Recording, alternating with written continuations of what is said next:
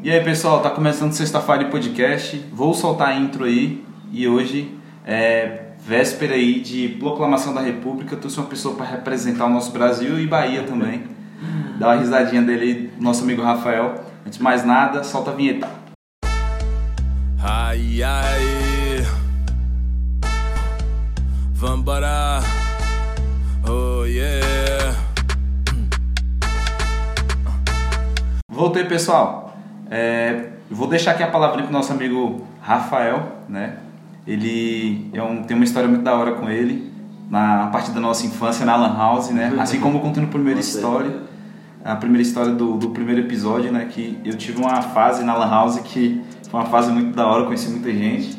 E inclusive o Rafael foi uma pessoa que passou por lá. Vou deixar ele falar um pouco sobre a vida dele, como é o cotidiano dele hoje e a característica de roupa. Fala aí, Rafael. E aí, Matheus, tudo bom? Obrigado pelo convite. É, ele já me coloca numa mega responsabilidade de representar gente no, na véspera de proclamação da República. Queria eu. É, vai para eu descrever a roupa, vamos lá. Eu tô com uma camisetona longa, uma calça jeans e chinelo, porque quem, quem convive aí comigo sabe que esse é o estilo desleixado. Calça jeans com uma camiseta longa e um chinelo havaiano. Porque ninguém merece terno, né? Muito menos andar de, sa- de sandália, sandália, sapato. É. E na Bahia ainda, né? No calor Ah, desse. É louco, meu amigo. Hoje, ironicamente, tá, tá tudo quentinho. Você viu esse fim de semana toda? Chuva aí abençoada. E aí agora me aparece esse solzinho de rachar o cucuruco. É bom pra lavar roupa, né? Quem gosta de lavar roupa é o dia ideal. Legal, lavar roupa. Aquela montanha da semana que o sol Ah, não ajudou. Com certeza. Deu, rapaz, é, semana passada eu lavei uma, minha amiga inclusive me deu até um beijo por causa disso. Rafael, você tá maluco? Sua roupa tá com cheiro de roupa molhada. Eu tive uma brilhante ideia. Eu pensei, pô, tô lavando na máquina. A máquina tem centrífuga. Vai secar. Vou tirar da máquina e botar no meu guarda-roupa perfeitamente sem estender no sol. Até porque tava tudo nublado. Falei, pô, se eu colocar aqui, vai molhar, vai chover. Eu sou azarado, vai chover, pô, acabou, vou ter que lavar de novo. Aí o gênio. Aí o Gênio foi lá, pegou, tirou a, ma- a roupa toda centrifugada. Inclusive, quem está escutando isso, saiba que centrífuga de máquina de lavar é roubada, é furada, aquilo não seca. Ela dá a impressão de que secou. E eu aprendi isso Ela só torceu, na verdade, né? É, ela torceu. Ela torceu minha roupa eu falei, tá tudo sequinho, vou botar no guarda-roupa. Meu amigo Matheus, dois dias depois, uma amiga minha foi lá em casa.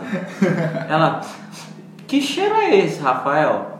Eu, que cheiro? Não estou sentindo. Cheiro de roupa molhada. Aí eu, então, é, pois é, eu, eu tirei a. Nossa, ela me xingou pra caramba. Deu muito errado, ainda bem que minha mãe tá viajando, senão ela ia me quebrar na porrada. Não façam isso, crianças. Você viu a dica aí, né? Do solzão aí. Aproveitem o sol, o quanto que ele é bom. Ao mesmo tempo que ele é quente aí, dá, um, dá uma impressão que é muito agoniante, mas é ele quem salva as roupas aí. É, ou se você tiver dinheiro, leve para Barreiras, porque lá sempre está quente. Se bem que esse fim de semana deu uma chuva danada lá, né? Foi, uns amigos meus falaram que lá tá pegado de chuva nesses dias na BR É, e tudo. sofrendo de infraestrutura também. Opa, não é agora. É o caldeirão do Hulk lá, né, velho? Se, se, parar pra pensar pra, pra imaginar. E eu vou falar sobre minha característica, né? Nosso amigo Rafael falou aí sobre o calor, sobre essas histórias de lavar roupa aí, que é muito doida. Inclusive tem muita história de lavar roupa aqui na cidade, né? Nosso Oh, contexto é. político. Enfim, nós estamos na época de política aí, tá uma benção aí. Mas eu vou falar aqui é, sobre a minha Eu característica. gosto dessas farpas. Você gosta, né? Adoro. Eu sou- ainda bem que eu sou leigo, porque se eu, que eu, se eu fosse um expert, eu também tava farpando aí. Gente, eu tô de camisa branca, estampada e calça moletom, tô bem à vontade, chinelão ali, chinelão de Jesus do lado. E tamo aí, certo? É, vou falar um resumo aqui do nosso amigo Rafael, como que eu conheci essa peça rara, essa figurinha aí do nosso álbum. Warzy na Lan House. Aí foi no contexto do Ozzy, cara. Eu era. Eu nunca tive, tipo assim, toda essa tecnologia celular. é, quando mais novo, nunca também tive uma, uma família que me proporcionou muito isso, né? Então eu acessava onde? Lan House. Tinha uma house aqui perto da minha casa, algumas 5, 4 quadras. Eu ia e eu me encontrava com o meu irmão lá, a gente ia junto. Só que aí também tinha outro contexto, que, que eram os carinhos que tinham notebook, que iam lá pra baixar jogo, ou às vezes a internet estava ruim, eles iam lá. Ia lá. E aí, inclusive, Lipe era um deles que ia lá, entendeu? o Felipe ele tá aqui agora. É, voltou, finalmente. Boa, Felipe. Boa. Finalmente você voltou, meu criança. Salvezão aí pro Felipe aí. E aí tinha a Aleph também. Também ele tá direto com a gente aí também. Tá, tá também. Passando raiva. Ah, sempre. A raiva é fundamental, meu amigo. Quando você joga, principalmente quando você joga online, é a mesma coisa que você fazer um pacto fiel com a raiva. Você fala, eu vou passar raiva. Você, você acha que quando você joga você vai desestressar? Se você entrar, vocês entravam ali na se vocês entrassem naquela lan house, tava eu, ah, inclusive o apelido de Matheus é Machola, tá? Pra quem não sabe. Vazou Ah, aí, tava- gente? Informações aí. era eu, Machola, Charles, Lipe e Aleph. Todo mundo gritando com. Olha o hacker! Tinha mais, tinha mais. Vou fazer uma referência aí também de um que fica na cal com a gente, no LOL, o Matheus Amaral também. É, Matheus Amaral Um também. salve aí pra vocês aí, viu, gente? Jogava. Aí de vez, em- de vez em quando aparecia Pedro. Neném. Neném. Oh, Aparecia o César também, que é amigo do Neném. Tinha. Deixa eu ver, tinha a Lara também, né? Que era, Tinha, que era a tinha musa a do, Lara, House. Salve aí pro marido House. dela, pra Lara, viu, gente? Aí Lucimar aguentando aquela pirralhada toda, gritando no ouvido dele o dia inteiro. Parabéns aí, viu, Lucimar, você. Inclusive, você foi meu herói de infância por um bom tempo. Por um bom tempo, né? É, minha referência, pô. Enquanto eu tava na House, eu tinha, tinha ali, porque querendo ou não, o Lucimar era, era o mais velho ali da gente, né?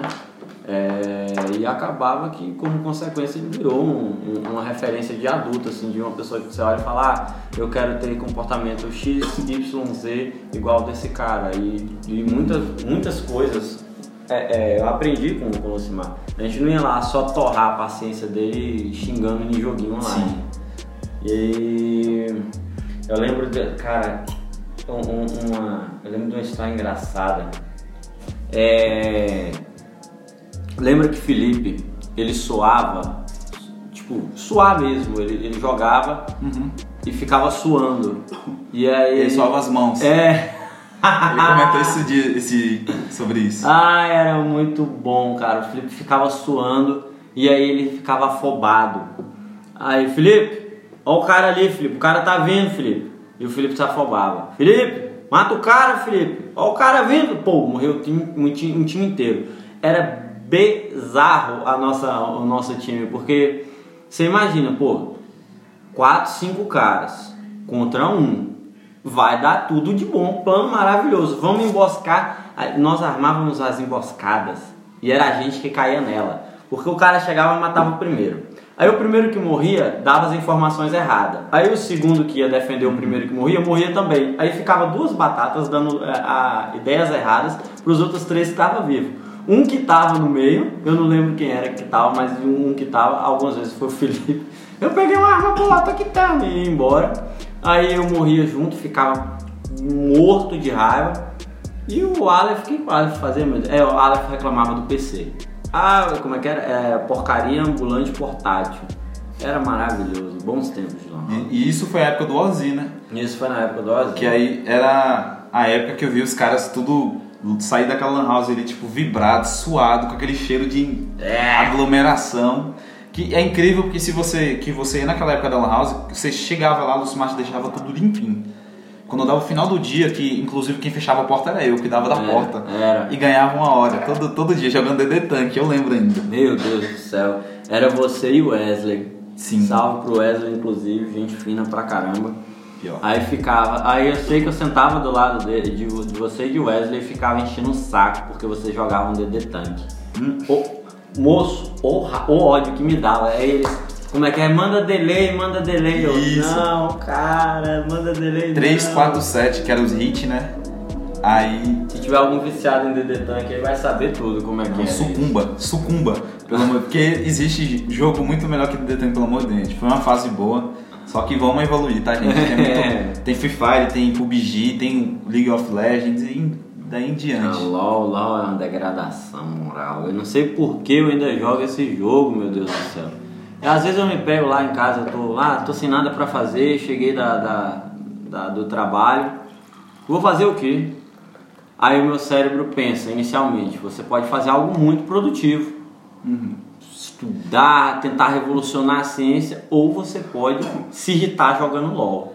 Aí eu falo, ó, hum, eu não tô irritado, eu não tô irritado o suficiente. O dia foi calmo, o dia foi muito calmo, vamos fazer o que eu vou jogar LOL. Eu me estresso, eu vou dormir. É, é uma sequência. Eu chego, da, eu chego do trabalho, tomo um banho, não tô estressado o suficiente, quero me divertir. Jogo um pouquinho de LOL, passo raiva dele e falo, tchau, só amanhã. No outro dia começa o ciclo. Parece É. até É uma- é uma- é igual uma corrida de rato, né? Lembra muito. É, tem um, tem um trajeto lá e eu sempre faço. Acordo, trabalho, volto, tomo um banho, jogo LOL, me estresso e durmo. Sempre assim. Isso fora os caras que xingam minha mãe, né? Porque não pode faltar. Ah, sua mãe. É tanto dialeto né, que eles colocam. Nossa mãe é muito famosa. E, o e olha que os caras nem conhecem. É. Eu pergunto pra eles se eles acham que minha mãe é a mão deles, pelos que eles usam, os termos que eles usam lá comigo. E olha que eu não jogo tão ruim assim, tá? Pra quem, quem tá ouvindo aí vai pensar, não, ele deve jogar ruim pra caramba, porque se o pessoal xinga, não, ele xinga aleatório. Nossa, você passou pela minha lane, seu filho de mamãe. Eu, poxa cara, assim tão de leve? Aí eu bloqueio todo mundo e. É porque eles não, é porque eles não jogou comigo ainda, pô, por isso. Olha Eu isso. sou ruim. Não. Agora eu sou de verdade. Não, eu sou ruim, pô, de verdade, pô. Agora há pouco eu tava jogando, estive há duas horas atrás, eu tava jogando Jest no, no bot. Hum, E além do mais difícil é bot. com Você pode ter um certeza. ADC ali, é a maior Sempre, responsabilidade. sempre que eu perco alguma partida, eu jogo na jungle. É, e, e é muito engraçado fazendo lá dentro, porque independente do que você faça, a sua bot lane sempre perde. Você campa o bot, eles perdem. Você não campa o bot, eles perdem também. Você faz cinco drags, dois haroldos, eu chamo de haroldo. Que é o, que é o aranguejo. O, o- cinco barões derruba 10 torres e aí você olha pra Tem sua bot lane T1, 2 e 3. tem quatro rapaz você tá derrubando torre no Dota e os caras ainda estão lá ah, tomando pau apanhando apanhando apanhando apanhando é horrível Verdade. Tá aí, tá aí uma, uma visão geral de quem joga de League of Legends, o famoso LoL. Jogo com, horrível. Com o cara que fida, que é o famoso Tcholinha, é o famoso Lucas Adriano, né? Lucas Gomes opa E Lucas Gomes joga. joga Ele tá jogando, tá jogando bem. Ele, tanto que tem, ele, rapaz tem quanto tempo que Lucas eu desde ó eu joguei eu jogo eu, é triste mas eu comecei a jogar lá em 2012 aí eu parei por um tempo Deixa eu ver, eu acho que eu parei em 2015 e Lucas já jogava. Tem, deve ter uns 5 anos que ele joga também. Já é. ele, é da, é, ele é da sua época, mais ou menos. Os, é, vocês dois é são velho. veteranos, vocês dois são veteranos dessa época. Oh, uau! Tem ícones, tem figurinhas, tem, deixa eu ver, skins muito mais além que as nossas, né? Que tem gente hoje que eu conheço hoje tem 20 skins, 15 skins gratuitas, né? Bom os- tempo de quando eu gastava dinheiro com o jogo. Meu Hoje Deus. eu pago conta. É uma, não, não cresçam, não cresçam. Vocês não, quem aí tá morando com os pais, tá reclamando, cara, agradeça a Deus, porque é horrível você ter que pagar a conta. Já é diferente o boleto. O boleto antigamente era É. pra você ter o cash, ter as Isso. moedinhas. Hoje o boleto é Eu diferente. chegava, rapaz, eu chegava do, do, do, do Semo, eu chegava do Semo felizaço com aqueles 10 contos, falava, hoje tem. É hoje que eu vou botar meu cash, hoje 10 conto eu- é o que eu gasto de mototáxi do trabalho pra, pra casa. Oh, Dez- tristeza. E é incrível, né, também essa questão do dólar. Aí vem o dólar, o famoso dólar. Que É. é quem manda em todas as moedas, né?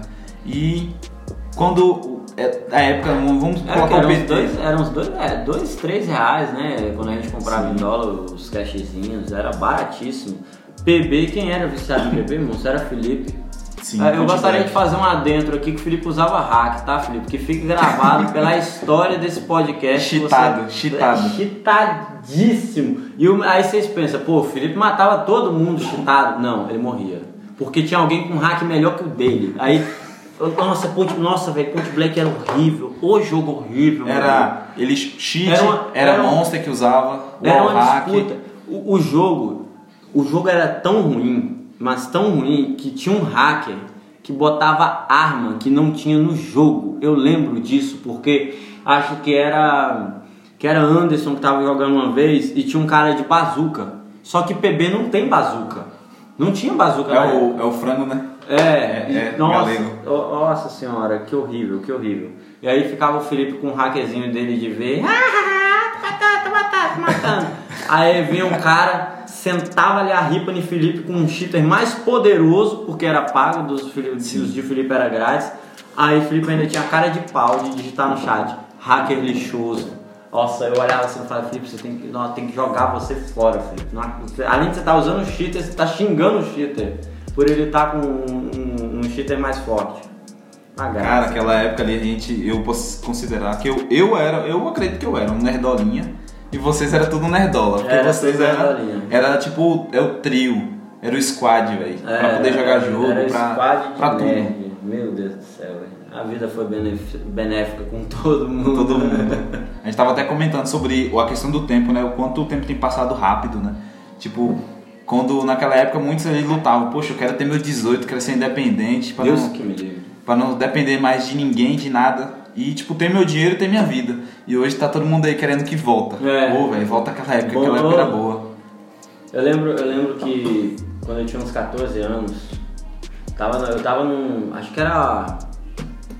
Era evento da igreja. Na época eu era, eu era até cristão na época. Aí eu tava no evento da igreja e eu virei pra um, um colega de infância assim e falei, cara, falta dois anos pra eu fazer 16 e poder assistir filme de 16 anos. Tô doido pra isso chegar logo. Aquelas classificações, né, de 16 É, anos. isso, tinha recém colocado aquelas classificações de idade. Uhum. Olha que, nossa, olha que. Adolescente tem que. ó, tem que acabar adolescente. Deus tinha que ter criado assim, é, bebê adulto, porque. é, se você for parar pra pensar, se criança fosse bom, Deus não criava Adão e Eva adulto, meu amigo. Porque olha, sem condições. Eu falava, pô, dois anos, vai demorar pra caramba, vai levar tanto tempo pra assistir filme mais 18. Mais 18 não, perdão, opa, mais 16. Mais 16. É. Que horrível. Mas de E 18 aí- pode, ser um, pode ser um Thiago Ventura com umas piadas um pouco mais pesadinhas. No mínimo. Ah, aquilo era a sensação. entre aspas. Entre aspas. Eu, eu, eu- cara, eu lutei, acho que uns. Eu fiquei uns cinco meses enchendo o saco de mamãe pra ela deixar assistir Tropa de Elite, cara. No primeiro que tinha saído. Todos os meus amigos tinham assistido Tropa de Elite, independente da idade, tipo, todo mundo se explodiu da idade. E eu lá, jovenzinho, bonitinho, querendo assistir o Capitão Nascimento. E não tinha Capitão Nascimento pra mim. Era horrível, era triste. Aí eu ficava. Era só a tropa de elite só pra você, né? Sem Capitão Nascimento. Ah, mas o bom é que aí você foi apresentado ao Torrent. Eu É. acredito que sim. O. Torrent foi quem te libertou. É, meu amigo, eu era um usuário de, tro de torrent. Uma boa parte da, da, da pirataria nacional estava guardada no meu computador. Era, era triste, era triste. Inclusive, essa, essa fase do Torrent aí foi muito massa, porque foi quando a, a internet evoluiu, né? Nessa É. época aqui da cidade. A nossa internet era, eu acredito que era como via rádio, tinha um pouco de escada já, que saindo de escada, né? Já, já tinha saído de, escada. Alguns eram. Eu acho que o Lucimar era, já era cabo, não lembro. Eu acho que era cabo. E tava chegando o Wi-Fi. Igual uma história do amigo meu. Ele viu uma placa aqui na cidade, né? Com o nome Wi-Fi. Só que aí, como ele não conhecia, ele, moço, você conhece tal de Rifi aí? moço, todo mundo riu da, da equipe de publicidade daquele dia, porque foi muito engraçado. Então foi quando che- foi chegando o Wi-Fi nessa época, os notebooks também foram evoluindo. Foram, foram. Eu tinha, eu tinha um notebook dentro da mochila que eu carregava pra tudo que é canto. Isso já era 2013. Nossa, tem quanto tempo isso? Vai sete anos, meu Deus. Já era, eu andava com aquele notebook pra tudo que é lado. Eu era literalmente o potinho de ouro de todo mala de Luiz Eduardo Magalhães. Pensa, um magrelo franzino carregando um notebook. É, não, estereótipo completo. Ma magrelinho franzino, cabelinho enrolado, a cara de nerd que não sabe dar nem um soco, andando com um pote de dois mil reais em forma de computador dentro de uma mochilinha. Passeando assim, eu ia lá de boa. Não tava nem aí pra vida, eu não tinha muita noção do, do perigo. Inclusive, eu gostaria de fazer um adentro. Se um dia esses dois malas me, escutassem, me escutarem, saiba que vocês quase tiraram a sorte grande, mas eu mandei a, uma cal lá e vocês caíram. Eu ainda não tem esse prédio novo que está construindo aqui no centro? Certo, certo, sim, sim. Aquele grandão ali atrás da, da Praça da. Praça da Matriz ali. Isso, perto da Praça da Matriz. Lá era só um terreno baldio enorme, né? Não tinha nem aquela casa do lado dele. E aí eu não sei o que diabos eu estava indo fazer no centro com o meu notebook. Caminhando, feliz e contente, nerdzinho lá com ele dentro da mochilinha. Nisso vem dois malas de bike. E aí vem eles vindo lá de boaça. Meus meliantes. Da ô, lindos, maravilhosos. Detalhe, na época eu tava fazendo uma- um preparativo pra prova da EPK, que era a escola de, de cadetes, né? E aí, por conta do preparativo, eu tinha uma, uma carteirinha bonitinha, maravilhosa. Tinha um brasãozinho da, da- do Ministério da Defesa, era lindo. Aí vem esses dois malas, felizes e contentes, na bike, olhando aquele cambitinho magrelo com a bolsa para um da esquerda e um da direita e para, parou mais seguindo, né? É. Ei, velho, o que, tem dentro da bolsa? Aí eu. Material da escola e o notebook lá, eu não passava vento no, no- no meu corpinho. Aí eles, não, vamos, vamos seguir and- andando de boa, hein? Eu, claro, vamos fingir que somos brother. Pego a mão, meto um abraço no mala que tava em cima da bike e a gente segue andando. Pra disfarçar que eu tava tomando um assalto no meio do centro, porque ele pediu pra eu disfarçar. Somos brothers, pá. No que eu abraço da esquerda, o da direita deu risada. Ele deu, eu acho que não acreditou no que tava acontecendo, tá ligado? Tipo, que, que, esse- que esse moleque tá sendo pipa e deu a noção? Aí, aí ele perguntou de novo, não tem nada aí não, né? Não, só tem o material da escola aqui, pô, você quer dar uma olhada nos livros? Aí, aí aqui eu só tenho porta-documentos, puxei. Quando eu puxei o porta-documentos com, com o brasão, meu cérebro raciocinou, morreu. Porque tinha um brasão no Ministério da Defesa. E aí meu cérebro falou, pronto, vamos confundir você com um filho de policial, você vai tomar dois tiros agora, seu otário. E aí eles, não, não, tá de boa, então segue. Eu dei tchauzinho. Aí, não, tá de boa, somos passa, deu um toquezinho assim na mão. Os malas desceram sentido Mimoso 1 e eu segui pro centro, como se nada tivesse acontecido. Aí no outro dia você, poxa, mano, acho que foi tentativa de assalto. Mano. Não, depois disso, meu amigo, eu, eu, meu raciocínio foi, Rafael, você é muito idiota, cara, você poderia ter morrido. E, não, mano, histórias de assalto aqui em Leme, de 2011 a 2014, que foi a época que os malas dominavam Luiz Eduardo Magalhães, antes deles, eu não sei o que aconteceu com os malas de Luiz Eduardo, inclusive. Depois te falo, nos cortes do sexta-feira. Foram várias vezes, na época do ensino médio, eles. Hã? Nada? O último. Na época do ensino médio, teve um bocado, era uma festa. O SEMO era um point. Não sei se você lembra, era, eu lembro que descia pra escola eu, Felipe com aquele cabelinho maravilhoso dele, o Gustavo Ximenes e o Matheus Santana. Quatro candangos, nerdolas, toda vez indo pra escola. Eu lembro que teve uma, de uma das várias histórias, teve uma que tava indo só eu e o Ximenes. Eu não tinha celular, não gostava. Eu era. Nem, nem gosto de tecnologia, não. Que- no quesito de celular, né?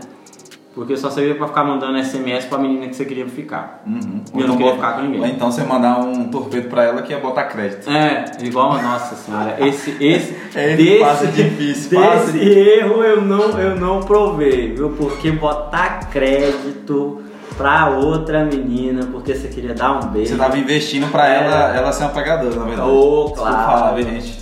Era o fase. fim do poço. E eu, eu sei que tinha gente que fazia isso, Matiol. Eu sei que tinha gente. Se eu te falar, tem gente ainda que faz, você não acredita. Não. Eu, eu vou fingir que isso não existe. O cara pegava 15 conto e botava de crédito pra menina mandar mensagem pra outro cara. E eu ficava, por quê, meu Deus? Ah, não é mais fácil você, sei lá, conversar? Ah, Mas enfim, voltando. O, aí eu lembro que nesse, nesse dia tava indo eu e. tava indo eu e o Gustavo, né? Aí veio um mala de capuzinho, inclusive acho que esse cara até morreu já. Ou de Deus tiro ou, ou, ou de overdose, das duas uma. Ele Que Deus tava- o tenha, né? Que Deus o tenha. No, no paraíso dos malas. Aí. É, deve ter um paraíso pra mala, né?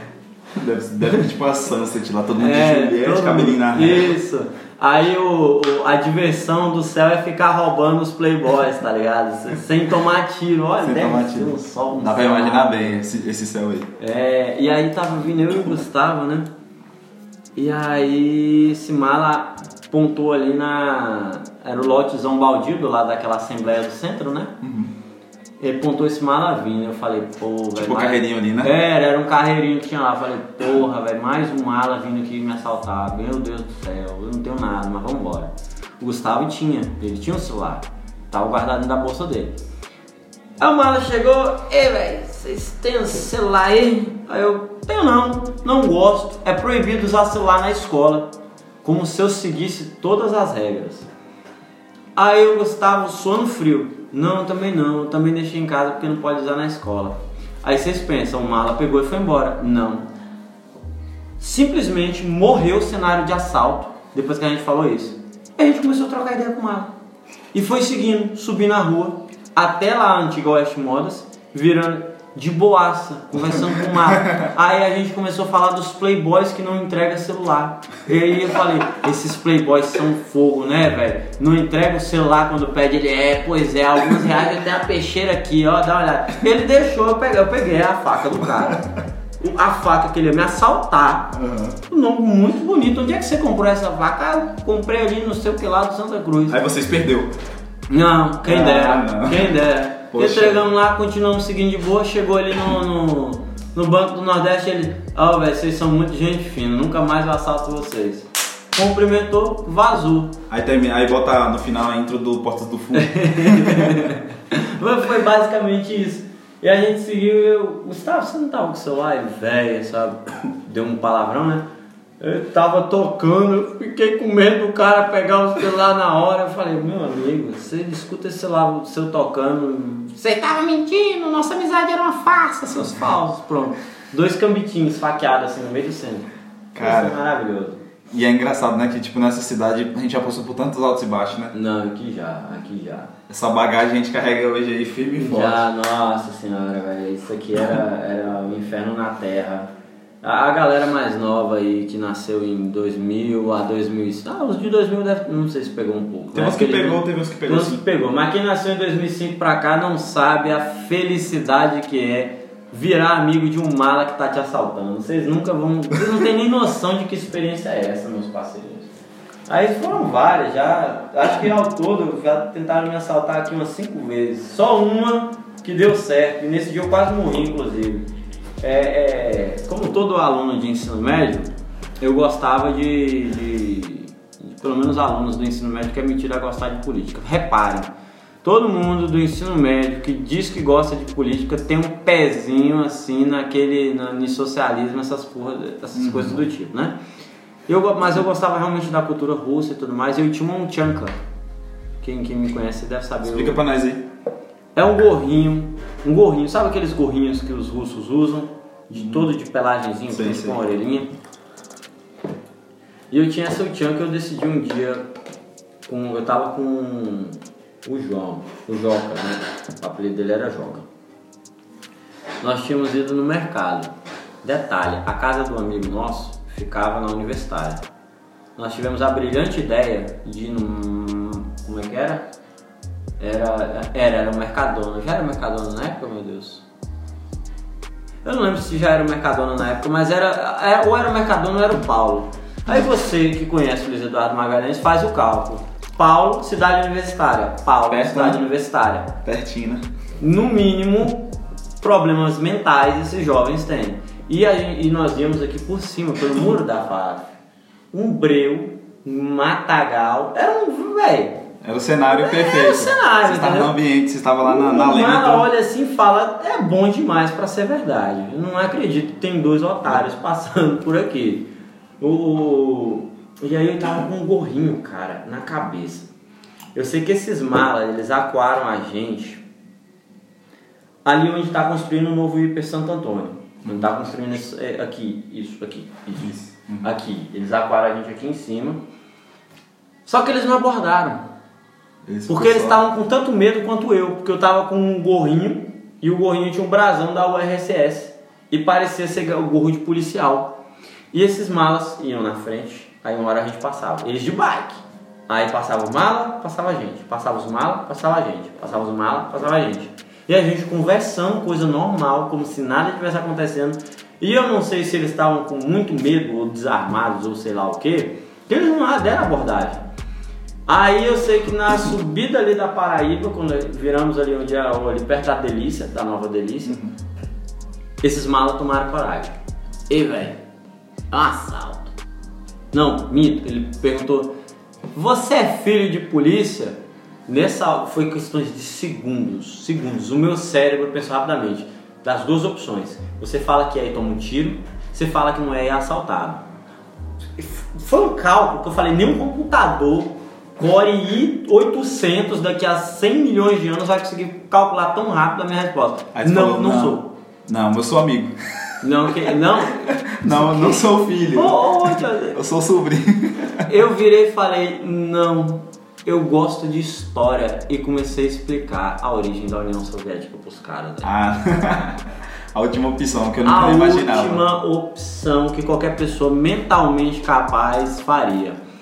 E aí eles, hum, legal, tem dinheiro aí? Aí a gente tava com 50 conto pra comprar as coisas, velho, do negócio. Aí tem, né? Aí o, o, o Joca tirou todo desanimado os 50 reais assim, deu pros malos. E, o- e o detalhe é que o Joca tava tremendo. Só que aí você pensa, de medo? Não, Joca queria pular na garganta dos malas.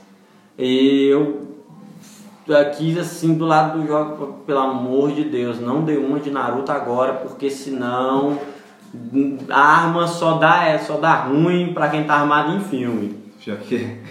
Aí a gente entregou 50 contas, esses malas viraram assim e falaram: É, ó, agora vocês ficam de boa ali, a gente conversa, tá? Tá. Os malas na metade do caminho dando tchauzinho, eu, tchau, a gente se vê depois. E a mulher passando do lado achando que era dois, era quatro amigos se encontrando. Eu também. Saindo do reforço da Ah, escola. o reforçaço. Ele deve ter gastado meu dinheiro todo em droga. Malditos malas. Que Deus os tenha no céu dos malas. É, meu parceiro, essa, essa aí foi uma da, uma da fase da, É. da infância, da adolescência, do nosso amigo Rafael e também minha, né? Que eu fui vítima cinco vezes. Só que todas as vezes, como um leigo normal, da vida normal, eu ia lá entregava o celular, tamo É. aqui. E aí eles abaixam a cabeça e olham pro chão. E eu ficava ali meia hora olhando pro chão, tentando entender o que estava acontecendo. E quando eu via, o cara teleportava e ninguém nunca mais via esse É cara. engraçado que eles sempre somem, né? Nunca. Ninguém nunca Você pega. nunca mais vê, vê o mala rondando por aí. É, velho, é porque reza a lenda que depois do assalto eles vão pro céu, né? Que é a penitência. Penitência. A ou é, não é tipo. Como é que são? né? Cada religião tem, um, tem um, um ritual, né? De passagem pro céu. No cristianismo você se converte, aceita Jesus Cristo e aí você pode morrer feliz. No malicismo você rouba o celular de algum adolescente trouxa e já tá garantida a sua vaga no, no, no céu de um 57. Do 5 ou 7. É, ô, imagina. Meu querido, eu queria falar um pouco hoje sobre, sobre o seu trabalho hoje também aqui na cidade. Né? Bora. Vamos entrar um pouco nessa, Bora nessa lá. área da hora aí. É, com- como, que tem sido a sua experiência hoje de trabalhar é, para mim, pro nosso vizinho, pra pra todo mundo em geral hoje? Que hoje você trabalha na, na, numa delegacia hoje. É. Tá vendo como que o mundo deu volta? que coisa, agora, agora eu que sento na, de frente pro mala. Tudo uma mega vantagem. É... Faz uma pergunta antes. Você reencontrou algum amigo de infância? algum amigo de infância ou, ou, algum. O pior que não, o pior que eu nunca encontrei. Graças nenhum. a Deus. Graças a Deus. O... Hoje, para quem não sabe, eu trabalho ali na, na, delegacia. A minha função é de escrivão ad hoc, né? É, no caso, eu faço toda. Eu, eu, transcrevo toda a fala, né? Porque no, no processo tem isso. É, numa situação com vítima, por exemplo, 157, a, ah, quando você é pego em flagrante delito, é que são duas modalidades, é mais fácil explicar. Tem a portaria e o flagrante. Uhum. O flagrante é quando a polícia lhe apresenta e a portaria é instaurada em cima de um boletim de ocorrência. Mas vamos para o mais legal, que é o flagrante. O fulaninho assaltou Machola ali na esquina e deu o azar de bater com a CIP cerrada na hora que virou na metade da rua. A CIP vai lá na delegacia, apresenta o o Humilhante. humilhante, apresenta você e aí começa a fase processual. A primeira parte você escuta a guarnição e a guarnição transcreve como decorreu toda a situação, faz o ato de prisão em flagrante, é, recibo de entrega de preso e apresenta os itens que ele tentou roubar, né? porque o roubo foi consumado e ele fugiu. Depois você escuta a vítima, né, que ela narra como tudo aconteceu e eu transcrevo tudo aquilo ali no papel. Por último, eu escuto o meliante, que narra como aquilo ali aconteceu. Às vezes ele olha na minha cara e acha que eu sou um otário e fala: Não, não assaltei não, o celular dele pulou porque o mágico de Oz instalou dele. E eu coloco, eu não tô ali pra fazer Tipo, juízo de valores, né? Até porque Tem, quem tem faz é o tipo, juiz. esse tipo de, de criatividade assim. Tem, rapaz, mala, mala é um enviado divino, cara. Eu tenho certeza que qu- quando, quando o homem caiu no pecado, o, diabo pediu pra criar uma coisa e foi mala, porque não existe, não existe. É muita criatividade pra. pra, A, a quinta, a, deixa eu ver, a décima primeira geração lá, lá no século É, XXI, quero que tenha esse tipo aqui, ó, essa geração, a geração dos malos. É, tô, tô- Caim matou Abel e o Mala nasceu, com certeza. E aí ele vai, ele vai, trans, ele fala e eu escrevo aquilo ali, entendeu? É a função do escrivão, eu transcrevo. E aí eu junto nos autos lá as fotos do que, foi, comunico, aí eu relato. No relatório, quando eu passo, eu indicio fulaninho de tal, foi pego na prática do crime 157, aí vem um milhão de qualificadores, se, perdão, se encaixar ou não, e manda isso para o Ministério Público. E aí o Ministério Público vai representar contra ele ou não. É... E é basicamente isso, a função do escrivão de polícia é essa. É, tem uma diferença. Por que, que eu falei, ah, Rafael, você é escrivão ad hoc? Porque eu sou um escrivão contratado. Eu não sou concursado. Para você entrar na polícia, e aí é onde eu falo ser policial de verdade, você faz um concurso. Né? Seja para delegado, escrivão de polícia civil, no caso da Polícia Civil. Delegado de Polícia Civil, escrivão de Polícia Civil, agente da Polícia Civil, que é o famoso policial civil. Ele é diferente do, do policial militar. O policial militar, você está ali na ronda, ele está suscetível a problema muito mais do que o, o policial civil, que ele é investigador, ele é uma polícia judiciária, ele investiga. E se tem uma coisa que eu posso falar desde que eu comecei na delegacia, é que minha visão de mundo mudou. Você viu com a ótica deles, né? É. A ótica do. Cara, você percebe que pelo menos no Brasil, é, pelo menos aqui, na, na, na realidade que eu estou inserido, a polícia que, é, que tá na, na- nas interwebs, aí, nas internets, e a polícia de verdade são duas coisas diferentes.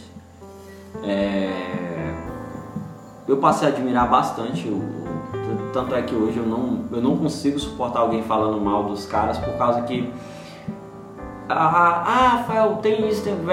Ah, em todo cenário humano é, nunca dá pra ser 100%, sempre tem aquele detalhe, né? Sempre tem uma um- falha, né? O- Sempre tem uma falha o- e não vai ser essa corporação Que vai ser que a. vai ser a perfeita, entendeu?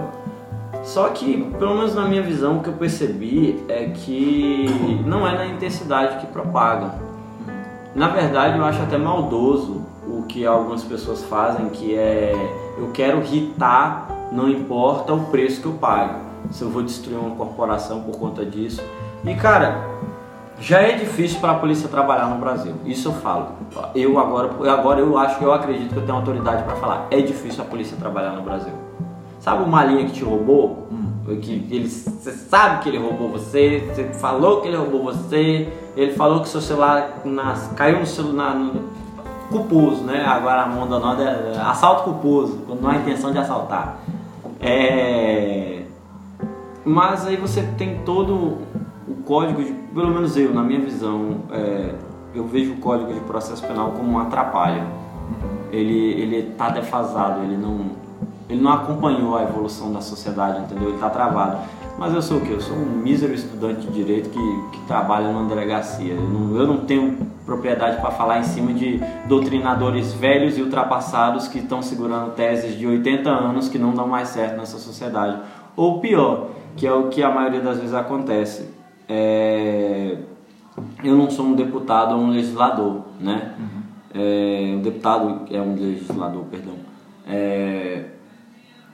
E muitas vezes o que acontece, o que eu percebi, o que eu percebi mais claramente, eu acho que esse é o início do problema da sociedade. Chega determinado grupo político, ahn, qualquer um, seja de extrema esquerda, de direita, jesuíta, alienígena, qualquer um.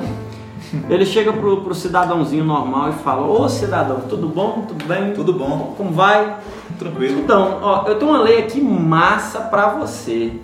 Que se um dia você for preso, se um dia você cair na abordagem policial, olha, olha o tanto de regalia que eu vou lhe dar. E pau. Você não vai poder sim, biriri, biriri. Pega quem? Um cara leigo, né? Assim. É, a maioria das vezes são leigos. E na verdade até gente que se acha intelectual nessa questão está sendo leiga por conta que ela está sendo ingênua. E eu vou te explicar o porquê. Chega e fala, ó, assim, imagina aí, você vai lá, ó, banho quente, não vai poder fazer isso, piriri, piriri, pororó, a polícia não vai poder te investigar dessa maneira, pá, vai ter que pedir por um ano quebra de sigilo bancário, entendeu? Vai levar um ano para ele conseguir, vai dar, pá, tá. E o cidadãozinho, oh, coisa legal, não vai ter abuso da nada de abuso de autoridade. E cai nessa, nesse ponto do vigário e fala, aprova. Pode aprovar essa lei que eu acho maravilhosa. O legislador vai lá e carimba. Só que onde vem a pegada, por conta que quando você, sempre que alguém te oferece uma coisa boa demais para ser verdade, é porque tem um segredo. Tem, uma, E- tem sempre um benefício, alguém que vai ser mais beneficiado. E o beneficiado dessa história toda não é o cidadão que defende a lei. E eu acho que no cenário nacional hoje, nós, eu- algumas pessoas, pelo menos que eu via, que defendia tão ferozmente o processo penal ali, o julgamento, que não pode isso, tem que ser tudo dentro da... Hoje eles estão sentindo um pouco mais por causa de algumas decisões polêmicas que estão acontecendo, entendeu? E voltando ao que eu estava falando, e é exatamente isso. O cidadão, todos os cidadãos, nós cidadãos, muitas vezes aprovamos leis que não vai ser benefício, benef- não vai nos beneficiar em nada. E isso é um problema, porque quando você aprova esse tipo de lei, só tem uma pessoa que está se dando bem, que é humilhante. Porque, ô, ô, Matheus, que intenção você tem de preso? Você quer cometer algum. Para que, que você vai ser a favor de leis que beneficie, beneficiam é, é, situação de cárcere se você quer ser um cidadão correto, que respeita as liberdades, entendeu? Que decide não usar o seu direito de ultrapassar a liberdade dos outros, entendeu? Porque você percebe, pô, eu nasci com plena liberdade, mas eu não devo usar ela de forma ma- a ser maléfica para terceiros. Você tem plena ciência disso, então não tem sentido você ficar querendo apoiar ou, ou- ou fazer tramitar leis que beneficiem quem de alguma maneira ou facilite a vida de quem faz esse tipo de conduta. Então, voltando ao que eu estava falando, quando um cidadão normal aprova leis, é, é se posiciona a favor de leis que transforma a vida de- do humilhante num paraíso, achando que um dia ele vai ser humilhante, ele está pensando errado, porque ele não vai. Ele vai ser um cidadão normal, vai ser um cara que vai tentar cumprir as leis no máximo, entendeu? Às vezes até numa situação de extremo, que ele pode extrapolar, ele pode perder a voz da razão e cometer um delito, ele ainda vai se segurar ou a pena dele não vai ser autossuficiente para ele cair naquele, mon- naquele monte de regalia. E aí o que, que acontece? É aí onde as pessoas que são verdadeiramente corruptas no nosso país se dão bem. E eu não falo corruptas no sentido de, de só desviar dinheiro público, são corruptas no sentido geral. São pessoas que não pensam no bem-estar social. Ele entendeu? às vezes pensa só do lado do, do executivo. Hum, Ixi, é, a É, coisa, a coisa o é muito mais o buraco é muito mais embaixo. é muito mais embaixo? Quando você chega, quando você chega, pega essa situação que saiu na mídia. Privatização? Não, ela, não, é- ela não, ela agora não. É, é, não, foi um julgado que rolou aí, acho que ela por agora não. E a privatização seria uma, né? Aquela do SUS e tal. Não, eu digo, eu, tô- eu digo no sentido judiciário. O, Sim, sim. Você tem todo o papel da Polícia Civil que investiga, faz todo aquele levantamento, indicia. E aí o, o cara toma uma canetada. Ah, o exemplo da, da moça. Moço, o cara toma uma canetada, entendeu? Eu li um, eu li um, um- bem por cima assim os autos, e até porque alguns eu não posso ter, ninguém pode ter acesso, porque corre em segredo de justiça, né? É, é, você vê, você vê situações é, é, muito. Aquilo ali foi uma. O que as pessoas viram na mídia foi uma. acredite, existem várias canetadas pelo Brasil, entendeu? E é canetada em cima. Pronto. O, o, presidente, o, o grande chefe do PCC tomou uma canetada. Quem é besta o suficiente, quem é ingênuo o suficiente, ainda mais um velho de, de não sei quantos anos, está numa corte há não sei quantos anos, como é que uma pessoa pode ser ingênua o suficiente de acreditar que porque o cara deu aquele endereço, podemos soltar ele numa canetada porque ele vai realmente fazer todo o processo legal? Não vai, pô. Quem vai, rapaz, quem vai estar à mercê da justiça para cumprir as coisas tudo do jeito certo é, é, é, são pessoas normais. A gente deu mesmo. uma, é vocês mesmos, A gente que deu é uma civil. pisada, isso, que é civil, que deu uma pisada na bola ali, mas sabe que a vida dela não vale um, um- um fugir da justiça, entendeu? É, quando você já pegou um jatinho, ó. O cara saiu, ele tá foragido. Sim. Isso é canetadas, isso acontece sempre. Então, quando as pessoas pegam e, e reclamam do trabalho da polícia, elas estão fazendo uma crítica totalmente errada. Porque se tem uma coisa que ainda segura isso, eu posso falar com toda a segurança de quem está inserido ali naquele meio, não tão ferozmente, porque, eu, como eu falei, eu não sou, não sou um concursado, eu sou um mísero escrivão ad hoc, é, é que o que ainda segura a estabilidade da sociedade é a polícia seja ela federal, seja civil, seja militar. Porque se eu depender do judiciário daquele conto de fadas do CPP, meu parceiro, eu digo pra você, isso aqui já estava mergulhado no caos. O tanto de é traficante, é, é- é- é gente bizarra tomando canetada. Sim. E aí você, você não vai question- questionar a, a, a, a competência do juiz, porque ele fez um concurso, ele passou, ele não sei o que, não sei o que, não sei o que, não sei o Ele que. tem autoridade no que Só tá que eu- o- ele tem autoridade porque ele está fazendo, entendeu? Só que é, você vê ativismo jurídico, que é juiz criando, criando bizarrice que não existe em lei, fazendo interpretação de, de, de, de, de lei clara, tá escrito o que na lei? Se eu derrubar aquela vassoura, eu sou punido. Aí vem o juiz, não, mas é porque na interpretação, aqui na lei não fala se era só a vassoura azul ou a vermelha. Como é a azul e por ela ser azul, aí começa aquela Sim. manobra mental pra tentar embasar em coisa que não existe e sentar É um canetada. famoso e dar- capricho, né? é os caprichos, é o que muitos chamam de ativismo jurídico. Eu digo pra você que a, a primeira experiência que eu tive, é, é, a primeira conclusão que eu cheguei assim que eu comecei lá no meu trabalho é que eu posso falar com plena certeza que o que ainda segura a estabilidade social, com toda certeza não é o governo, mas são as forças de segurança, certo?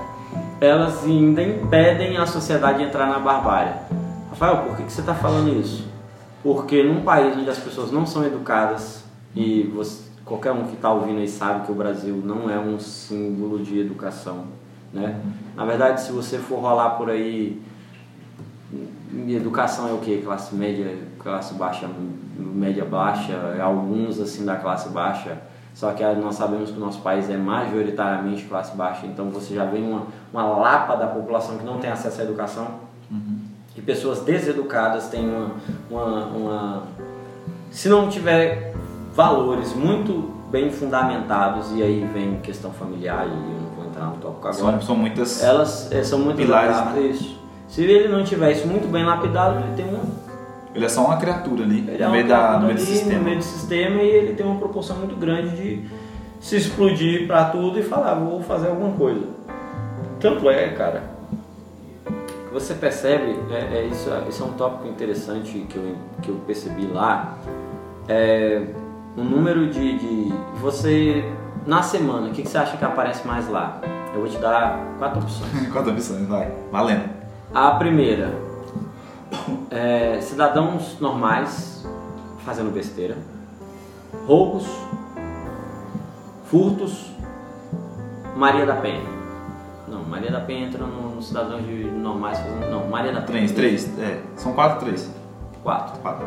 Cidadãos normais fazendo besteira, roubos e furtos. Vamos botar aqui o estelionato Maria da Penha. Quem você acha que lidera aqui o ranking? Vou colocar aí pessoas normais aí. Acertou. O nosso ranking. Não foi nada combinado, viu, gente? Ah, não, pior que não foi não, pior que não foi não. Mas hoje nós temos esmagadoramente de 10, ocorrências, 10 ocorrências que chegam na delegacia. Um roubo, um furto, aí nós temos desentendimento no trânsito. Uma pá de vizinhos que querem se matar, uma pá de Maria da Penha e o que resta é estelionato. Eu, até já falei isso um bocado para muitos amigos. O Brasil é um reduto machista e de golpista. Porque você pode ir em qualquer delegacia, as coisas mais predominantes serão pessoas caindo em golpes e Maria da Penha. Entendeu? E aí você pensa, pô, Maria da Penha está sendo provocado por quê, Rafael? Meliantes malvados que saíram. Não, gente normal. Você olha assim na rua e fala, pô, às vezes empresários bem-sucedidos, mas que culturalmente acha a esposa, ou sei lá, que manobra mental o cara faz para decidir levantar a mão contra uma mulher, eu acho isso o cúmulo do absurdo. E vai lá e agride. E aí nesse mesmo cenário nós temos vizinhos normais que, ah, sei lá, seu vizinho aqui, ele olha pra você e fala, pô, às vezes um som alto, às É, vezes. um coisa, som alto. Coisas banais, assim, coisa são coisas né? banais, cara. E você vê que a, a justiça no, no macro, ela tá cagando pra isso. Sim. É, é, é- Tá aí uma, tá aí uma verdade, tá uma verdade. Tá? Ela não tá nem aí pra você, entendeu?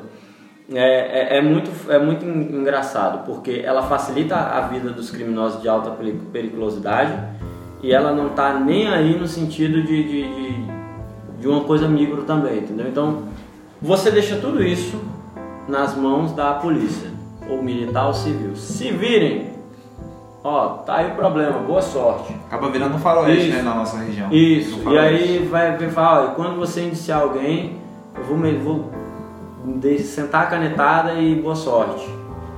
Vou, tô nem aí. E aí você pensar, como, como vou validar, como, como você vai resolver uma, uma situação dessa? Porque qual a solução você dá, Rafael, pra tirar todo esse peso, pra, pra gente não ficar tão à mercê de uma única instituição para segurar? Uma reforma legislativa? Uma boa. É uma boa reforma legislativa. Só que aí a gente entra na, naquilo que eu estava conversando com você mais cedo. Para fazer uma reforma legislativa, você tem que parar de ser tapado. Sim. Então é tudo, é tudo, é o lado de quem tá no- na plateia e quem tá no palco. Todo mundo, é tudo contexto. Produção. Você é votar no seu vizinho Joãozinho da Cabaceira para deputado federal. Joãozinho da Cabaceira não, não tem a menor capacidade de regir uma lei. tudo. Uhum. Mas você botou o Joãozinho da Cabaceira na porcaria do plenário. Quando alguém na nossa Isso, famosa Câmara. Isso, na nossa famosa Câmara. Você botou o Joãozinho da Cabaceira lá que não tem a menor capacidade, uma índole mega duvidosa e você espera fielmente que ele faça alguma coisa para mudar o. CPP, mudar a legislação para facilitar a vida da polícia, para você não ver é, meliante tomando canetada judiciária. Mas aí Joãozinho da Cabaceira, seu vizinho safado, que não, não, não, vale a manga que cai do pé dele. É, meu amigo, não tem como mudar a coisa assim não, cara. Não dá, entendeu? Ah, ou pior, ah, Joãozinho da Cabaceira defende a mesma ideologia minha. Ele tem capacidade porque ele acredita nos ideais. Hum. Oh, meu amigo, olha, pelo amor de Deus, olha o seu corpo. Se, é, é, eu, as- eu não sei se é porque as pessoas elas não se se elas não se conhecem o suficiente para entender que humanos têm a capacidade de fazer qualquer coisa e é Sim, qualquer a benefício, coisa mesmo, a benefício próprio. Uhum. Joãozinho da Cabaceira pode pegar aquele discurso ideológico dele, jogar no mato e ganhar rios de dinheiro enquanto você tá lá, pô, Joãozinho da Cabaceira lá, ó, representa a minha ideologia. E- Tá lutando por mim. Não pelos- só, não, só no, não só no nosso contexto aqui na cidade, mas todo cenário brasileiro é assim. Você, não, se a gente chegar no, no cenário municipal, meu aí Tem mais, aí- é uma saga de episódios, Aí 10 o buraco episódios. é mais embaixo. É, ainda, com certeza. entendeu? O que eu gostei de Luiz Eduardo Magalhães é que Fala pra nós.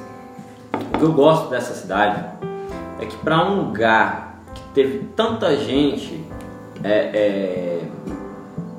Nossa, se você falar isso vai dar muito ruim, mano. É, é... Não, eu, gosto, eu gosto do estrago.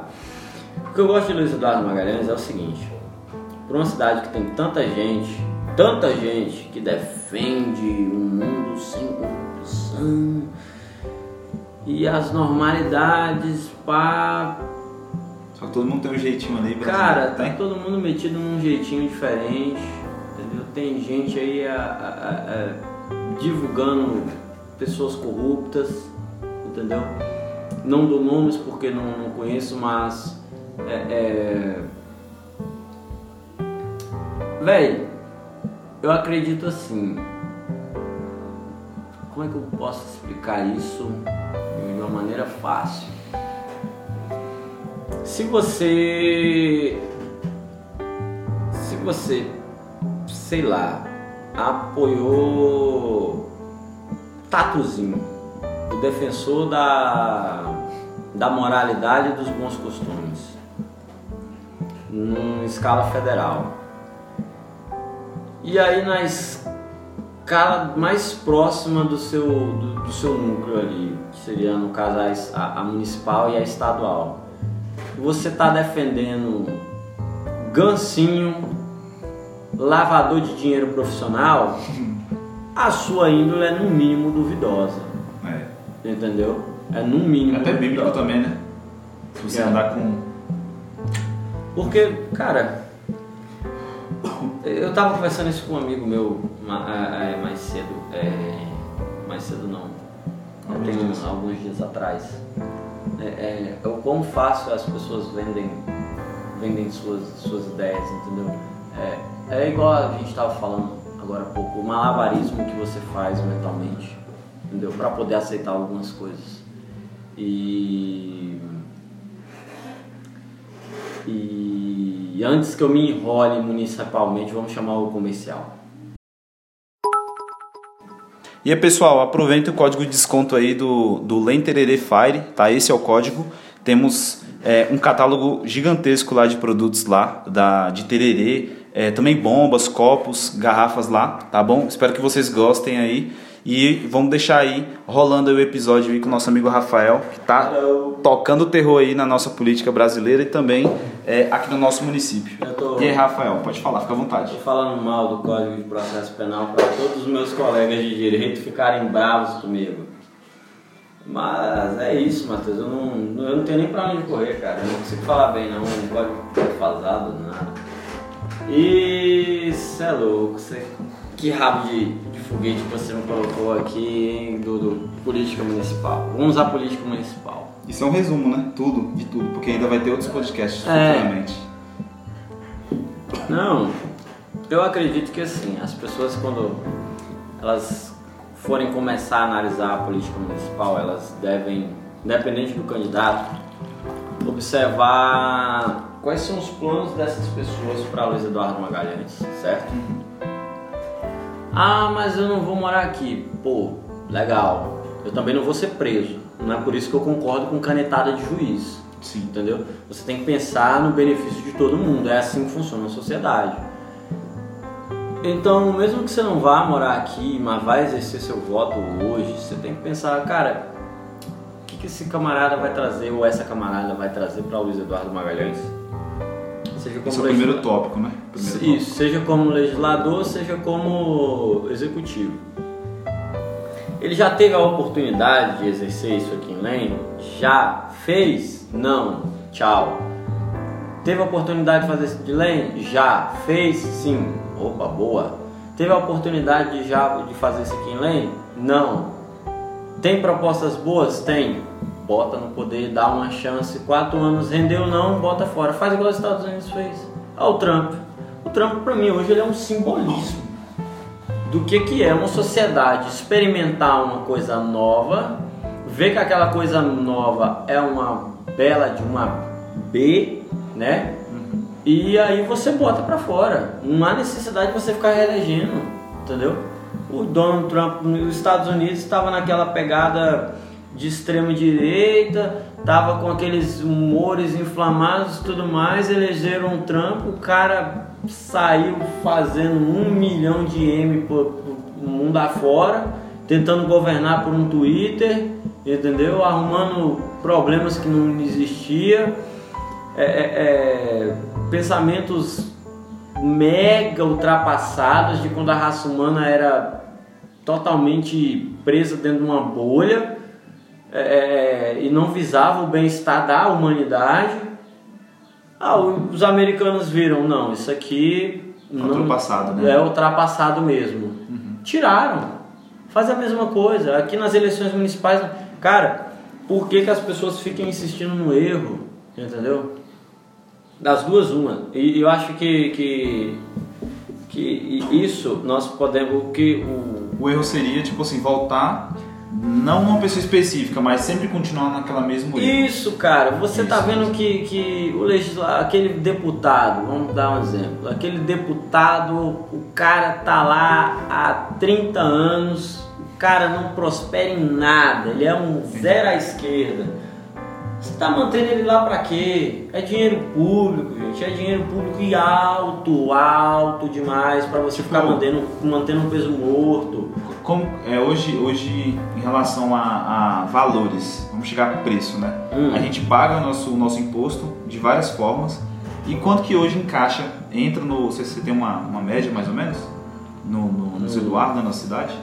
E também quanto que os Aqui- políticos ah, ganham? Aqui em Lem, a receita, a receita dela é. é se não me tinha uma, uma história, eu não vou confirmar a veracidade disso, que aqui entrava um milhão de pila por dia. Era uma coisa assim. É muito dinheiro se você for, for parar pra pensar. Ou era por dia, semana, sei lá. Era, tinha uma história dessa aí, não vou confirmar porque eu não tenho esses dados na minha mão. Certo? Mas se você for pegar um- essas quantias bizarras e a estrutura que a cidade tem, não é falando bem ou mal de qualquer gestor que já passou, passou aqui em Lem, é, embora nós só tivemos dois, acho que foi só o Humberto e o Gosiel que passou por aqui. Sim. Não, não é de sentar na ripa em nenhum dos dois, até porque seria, não seria honesto por conta do período eleito- eleitoral, né? Sim. E alguém poderia usar isso ou não a Contra, contra. contra. É, mas é muito dinheiro para pouco resultado. Sim. E aí você pensa, só Luiz Eduardo? Não, você vai pro Brasil todo, cara. É muito dinheiro rolando para nenhum benefício, entendeu? Tipo assim, no É, meu ver, é. no meu ver, eu vejo que na cidade ela tá um pouco tá bem, bem evoluída, no, ao certo É. ponto de vista. Se você olhar para nossa região, você vai para Cristópolis, esses lugares povoados e também cidadezinhas estão crescendo. Só que quando você compara a receita dessas cidades para a estrutura Ah, deles e você pega Luiz Eduardo, você tá vê que mais, tá né? um, tem um buraco de diferença. Sim. entendeu? Entre um e outro. É, é, Isso aqui, guys, entenda, entenda. É, Qual é o problema? Eu, eu- vou abrir um parênteses aqui e explicar qual é o problema de corrupção ou incompetência. As duas para mim andam lado a lado a lado. Incompetência e corrupção, em algum momento ou outro, uma ultrapassa, mas é, é lado a lado. Quando você, sei lá, você é corrupto. Se a pessoa é corrupta. Eu ganhei quatro anos a prefeitura de Salvador. Certo. Quando eu não estivesse sendo antes de eu ser deputado ou alguém da minha família tinha comércios e não, Salvador foi uma cidade muito desenvolvida. Vamos pode ser Luiz Eduardo mesmo. Rafael venceu para prefeito de Luiz Eduardo Magalhães. Todos os meus amigos são comerciantes ou funções próximas. Eu tenho a opção de desenvolver a cidade, desenvolver a nossa infraestrutura, fazer chegar grandes empresas, fazer chegar mais pessoas, cuidar para que não desenvolvam favelas dentro da região, entendeu? O que vai ocasionar no, no- no- na atração de, de- de- criminosos que tentam se esconder naquelas regiões, entendeu? Sim. É, é... São... Desenvolver a infraestrutura. Tá chegando mais gente. Pô, tá vindo pessoas, tá vindo pessoas com dinheiro, tá vindo pessoas querendo desenvolver. A cidade tá indústria tá crescendo, tá as indústrias. Nisso a gente já bota uma faculdade aqui, ó, pá, uma federal, já pede para aumentar o campus, tá tendo aquele desenvolvimento, a cidade tá crescendo. Tudo isso porque eu tô aplicando infraestrutura. Eu, quando deixei de ser, antes de ser prefeito, eu era empresário. A cidade agora tá uma bala, tá belíssima. Eu vou ganhar mais dinheiro. Eu tô Sim. crescendo junto. Se eu tenho imóveis, está valorizando, entendeu? Se eu tô cuidando das regiões mais, mais, mais- menos favorecidas, se eu tô cuidando delas, dando uma boa infraestrutura, um bom policiamento, eu não tô deixando crescer o crime organizado lá. Entendeu? Aquelas pessoas elas não estão mais à margem do crime, eles não estão mais suscetíveis a olhando- criminosos. Eles estão olhando agora pra luz agora, poder- tá tendo oportunidade de Isso, tá trabalho. tendo. Você, aí você, o gestorzinho, tá correndo menos, menos chance de tomar um tiro de um cara que vai assaltar. Sim. Entendeu? Porque você não tá deixando crescer um- uma coisa ruim dentro da cidade. E quando você é corrupto, é- é, você se entrega ao mais estúpido pensamento, que é o pensamento parasi- é, de, de parasita. É o pensamento parasita. E uma hora você pode perder o hospedeiro. E aí você fica chupando o dedo. Ou morto, ou preso. Ou pobre de novo. Sim. Entendeu? As pessoas, eu não sei se o que, que foi que aconteceu, mas elas parecem não, não ter muita noção do que, que é um convívio em sociedade. Eu, Joãozinho, prefeito de Luiz Eduardo Magalhães, quando cuido bem de bairros mais carentes, quando melhora a infraestrutura da cidade para comportar grandes empresas, quando ajudo o governo estadual a cuidar da segurança pública e boto pressão para eles trazerem mais policiais, entendeu? Quando eu exerço realmente o meu poder ali gastando cada centavinho com projetos, tudo melhora. Nós vamos ter empregos para as pessoas, Sim. nós vamos ter um- um- um- uma brecha a menos para o crime organizado entrar, porque o crime organizado ele entra, ele entra com força. Por que, que eu tinha comentado antes de que um, um bom gestor ele tem que tomar cuidado para os bairros não virarem, não virarem lugares abandonados por Deus? Porque o que, que acontece? É, é, você não tem um olhar para uma região. É, e ali vai chegando, chegando a galera, o pessoal vai Vai chegando, chegando. e você não, você não cuida. Uma hora ou outra a pessoa acaba desempregada por algum infortúnio e por você tipificar aquela região como uma região que não vai dar atenção. É tipo, vamos, vamos colocar cores nessa região, uma psicologia das cores. Vamos dizer que é uma tipo uma zona negra. Isso. Uma zo- é, tipo, Isso. igual Lusiana. Lusiana teve uma época, né, igual um colega meu, pra, só para concluir, que sucateou a cidade. No meio ficavam os executivos, quem tinha poder aquisitivo, quem tinha bens ali, propriedades que valorizou muito, então o aluguel era alto. Compra de lote era muito alta, então era no meio da cidade, como se fosse o centro. E aí ao redor ia chegando as classes que eram mais intermediárias, né? Que é tipo o aluguel um pouco mais baixo. E aí tipo chegava nas laterais da cidade tudo sucateado. Tipo favelas, né? Tipo, vamos ilustrar dessa forma, que tem Sim. gente que ainda não, Sim. não chegou no- no- na grandeza do falar de grandes cidades, né? Tipo isso. Sim. Você tem um problema quando você deixa esses Uhum. arredores favelarem, sucatearem.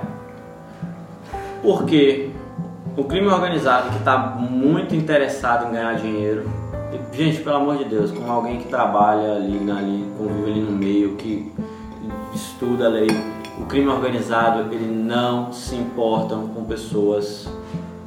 Oi? A bolachinha? Ah, obrigado. O, o crime organizado ele não se importa, importa com pessoas de, de- de- Ah, ele se importa com, a, com, com pobre. Ele não, ele não se importa, ele se importa com dinheiro. O crime organizado se importa com dinheiro. Ele não se importa com, a- com a- com aquelas pessoas. Se ele se importasse, ele não, ele não fazia o que ele fazia. Entendeu? O crime organizado faz coisas que metade das pessoas não tem a menor noção. Se eu pegasse aqui de alguma que eu, que eu recebo, se eu pegasse cinco vídeos do que eu vejo, do que eu recebo, do que o crime organizado faz, parceiro, as pessoas não falariam que eles se importam com os outros, não. Eles se importam com dinheiro. Sim. São tão cruéis quanto pessoas, quanto os ricos sem escrúpulos, entendeu? Na verdade, o crime organizado é tão rico quanto os ricos sem escrúpulos, entendeu? Então ele não se importa, ele não tá aí, ele não vai chegar nessa região de favela sucateada e vai falar, vou lhe dar um emprego digno, fazer. Não, ele vai chegar lá para o filho do coitado, vai dar uma arma na mão dele e falar, vende essa droga e pipoca o primeiro que aparecer. Eu vou É. tirar toda a sua base. Isso. recrutam, né? Isso, é isso que ele vai fazer. E aí, pô, é um cenário perfeito, cara. E Luiz Eduardo, querendo ou não, eu acho que hoje ela, ela se ela não começar a pensar na infraestrutura é, é, é, dela, ela vai caminhar para isso, entendeu? Graças a, ao excelente trabalho que a coordenadoria geral da região oeste faz, o crime organizado não chegou tão forte aqui na, no, no oeste, mas ele tenta entrar. Ele tenta entrar Sim. todo santo dia na região oeste da, do- da Bahia. Entendi. Mas o- é realmente as grandes operações que não deixam ele entrar com tanta força. E quando ele entrar com tanta força, parceiro, Aquele menino lá que muita gente que milita em rede social, que fala tanto que quer defender eles, e, inclusive a gente tinha até comentado antes, isso aí já já entro lá, porque vai dar uma polêmica do cacete isso. A- aquele, aquele piazinho que tá numa, numa região mais desprovida de recursos. Quando ele olhar para a realidade dele, onde ele não tem um gestor que cuida da região, que é tudo abandonado por Deus, ele já tem toda um- uma sociedade sem escrúpulos, e aí vem o crime organizado, opa, eu cuido de você, vem É, cá. recruta, né? Como se fosse. Eu vamos vou vamos fazer discípulos boa, aqui. É, vou, vou, vou te dar uma vida boa, cara. Eles fazem tipo uma fantasia, uma lavagem Isso, eu ali. vou cuidar de você como o Estado não cuida. Eu vou ser o seu Estado.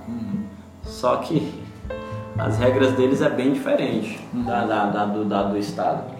E hoje Luiz Eduardo Magalhães, que é uma cidade que está crescendo pra caramba, se, ela não, se as pessoas que moram aqui não começarem a botar a mão na consciência na hora de eleger vereador e prefeito, a cidade vai caminhar para isso. Quem vota em X ou Y pensando nos seus interesses pessoais, nos interesses pessoais, e acha que não é problema meu se isso aqui vai marginalizar tudo, se vai entrar crime organizado, você está tendo um pensamento burro, Ignorante. por, ignorante, porque uma hora aquilo lá vai se virar contra você. É, uma hora você vai estar carro, parado né? no, no- no farol com a sua BMW, que você surrupiou da, da- do dinheiro público, elegendo corrupto, e o cara que você deixou ele ser largado na- na- na- nas mercês da sociedade e que você deixou o crime organizado tocar o terror em cima dele, vai botar a porcaria de uma ponta 40 na- na- no seu vidro e te pipocar, porque você não entregou sua BMW. Sim. Adiantou do quê? A corrupção é um pensamento estúpido. Ela é um pensamento totalmente estúpido, porque você tá. é, é, é, Pronto, eu tenho um, um exemplo clássico, um exemplo muito bom para isso. A corrupção é um tumor cancerígeno. O que você faz com o tumor? Você remove, faz quimioterapia e tira ele do seu corpinho. O pensamento corrupto é como um tumor cancerígeno. Tá se espalhando. Entendeu? Você acha que inicialmente você está se dando muito bem. Sou uma cé- As outras células estão morrendo e eu estou vivendo. Tô no bom aqui no corpo, olha lá, ó. tô me negando a obedecer a função de morrer, tô sugando as energias tudo, tô me dando bem. E vou crescendo, crescendo, crescendo, crescendo, matei o corpo, morri junto. Sim. Adiantou do quê? O famoso ah, o karma, né? O rei do Adiantou do fogo. quê? Toda ação é- tem a é- sua reação. É isso, Matheus. Tipo, adianta do que você ser um, um corruptuzão e no final isso. Ah, mas olha lá, eu nunca vejo o, o- o- o deputado lá que me roubou milhões sendo prejudicado. É, o sobrinho querido dele tomou três tiros ali. Você não convive com essas pessoas para dizer com tanta onisciência, onipotência, que, que ele não está sofrendo nenhum problema. O- o- o- esse cara, ele provavelmente deve ga- gastar rios de dinheiro para manter a segurança pessoal. Sim. Porque o, o país que ele está 10 degradando... gasta 8. Isso. Ele, ele recebe 10 milhões, tá gastando 8, 9 para ficar vivo.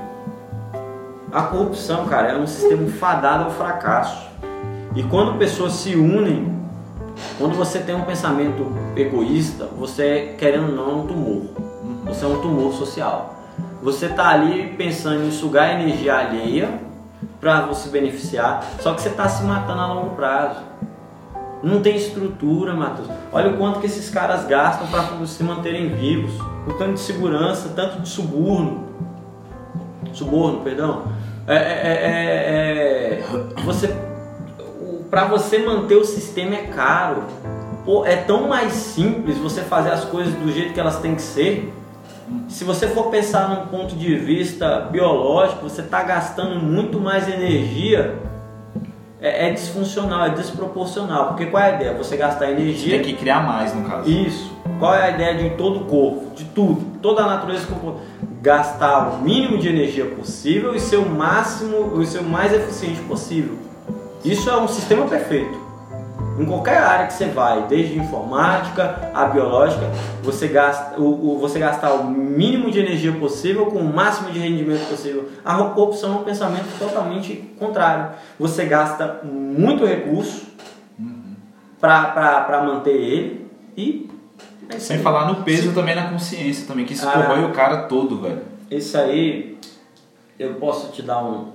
falar uma, a pura realidade. Quem tem consciência é, é gente normal. É nós, né? Meliante não tem. Meliante de qualquer espécie não tem, não. Não, Não. tem. Não tem Vive no automático. valores. Ele tá ali. A partir do momento que, que, que esse tipo de pessoa, de pessoas, não é uma, é várias, são várias, ele não tem consciência. Consciência é uma coisa para para eu, você, civis normais. Essa galera, meu amigo, é por isso que eu, que, eu, que eu tinha comentado mais cedo, que esse papo bonito de ficar tratando é, esse tipo de gente como se eles fossem pessoas normais é estúpido porque eles não são. Eles não têm ideais de valores, eles não têm ideais sociais, eles querem saber da própria sobrevivência, mesmo que isso custe o bem-estar social. Entendeu?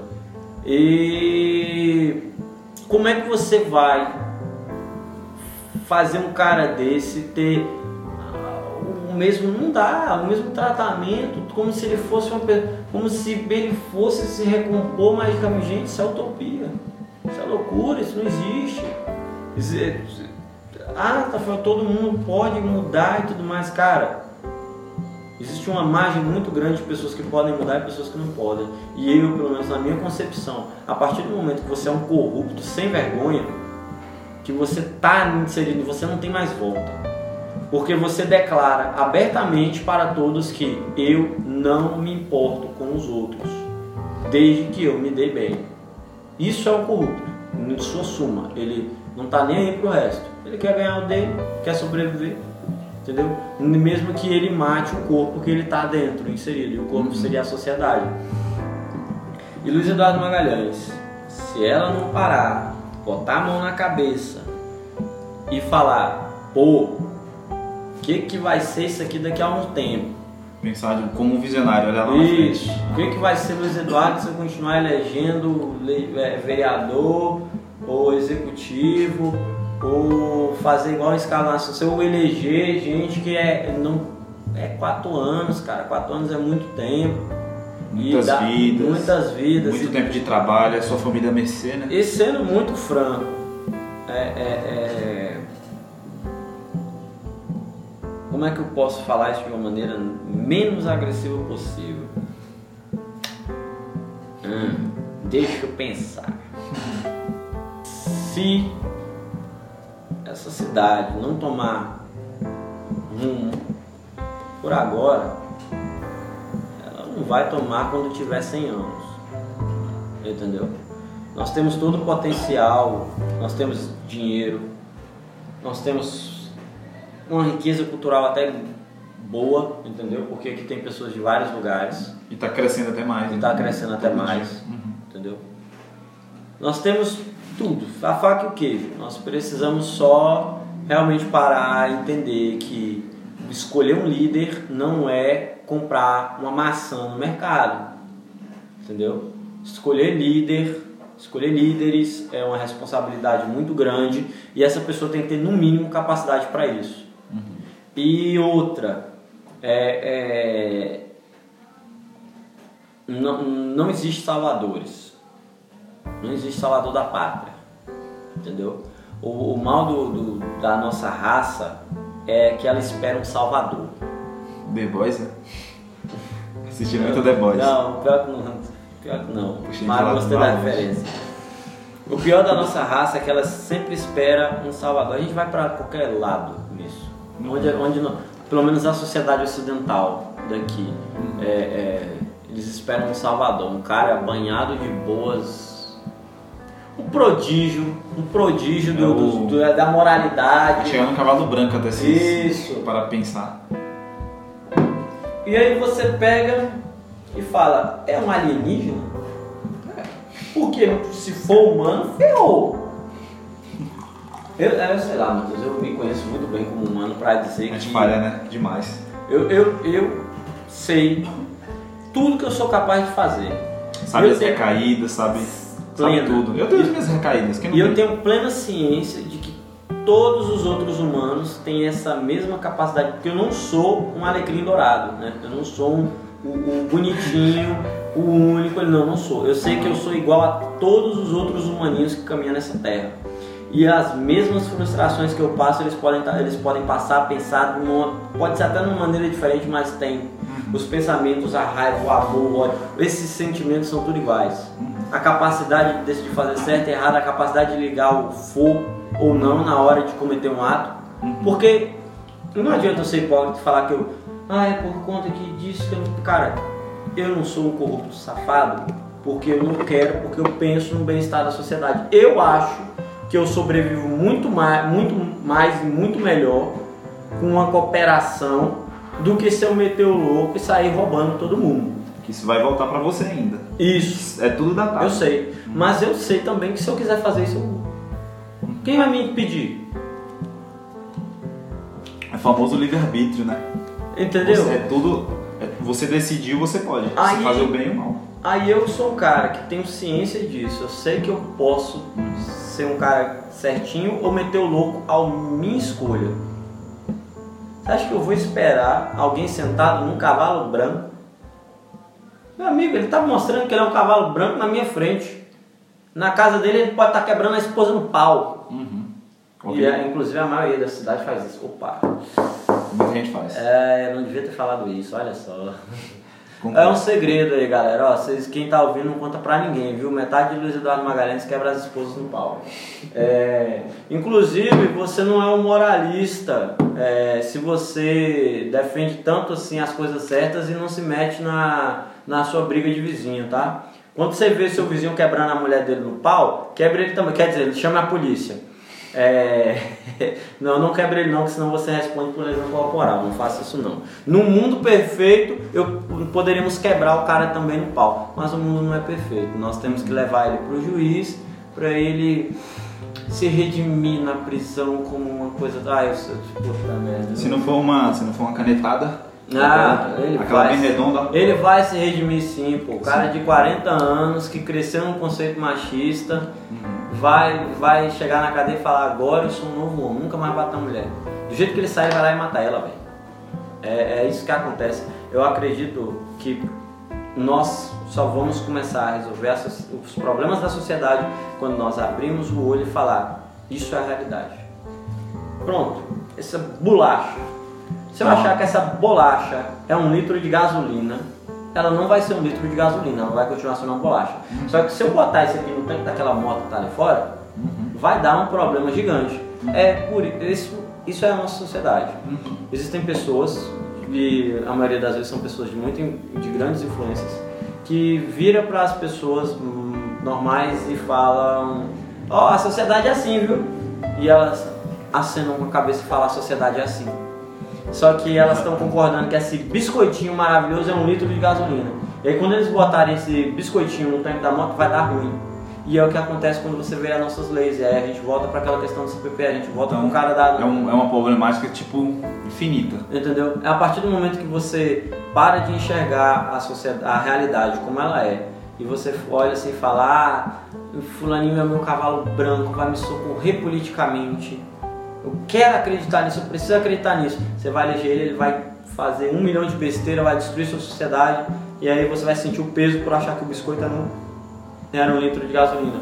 Quando você fica aprovando, quando você fica concordando com lei irreal para uma sociedade utópica que não existe, quando o meliante comete um crime, vai preso e toma uma canetada, ele sai, você vai sentir o peso por achar que esse biscoito era um litro de gasolina, entendeu? Porque as coisas voltam, as, as consequências vêm. Não adianta você chegar e falar, é, um- meu celular é uma maçã, quando você morder ele não vai, não vai, porque não vai ser a maçã, é a maçã, o celular é o celular, caramba. Não dá pra você falar que uma coisa é, é outra. Você pode achar, mas você não vai comer. E se você comer, você vai se engasgar. Entendeu? Ou, ou- ou- e aí você pega isso pra tudo na sociedade. Pra tudo, tudo. Os nossos problemas estruturais hoje no Brasil é porque existem pessoas e elas estão ganhando muita coisa fazendo isso, que estão dizendo pro resto que a sociedade é de um jeito e é só que a sociedade não é desse jeito. Estão A realidade pra- é outra. Isso. Estão falando para a raça humana que ela é uma coisa, mas a raça humana é outra. Entendeu? Fala para uns que eu sou o príncipe de cavalo branco que veio salvar você. É mentira. Você pode acreditar nisso, mas quando você montar no cavalo do príncipe, vai ser um burrinho e ele vai ser um esqueleto pronto para te dar uma facada. Porque não é, você pode acreditar, mas um pesa, entendeu? Pesa, faz toda a diferença. Quando você nega a realidade, ela chega, ela bate, e aí você vai vir tudo isso que a gente falou, você vai ter problemas estruturais, você vai ter problemas legislativos. Até o ponto até de perder um familiar seu por, pela criminalidade, tudo. Todo o contexto aí gera um caos no final. Entendeu? Aham. Você. Essa, vamos falar desse, desse, desse tópico aqui, da, da- do que deu lá. Todo mundo ficou pé da vida porque o juiz falou que não tinha prova suficiente, canetou o cara lá. Soltou o cara. É. é...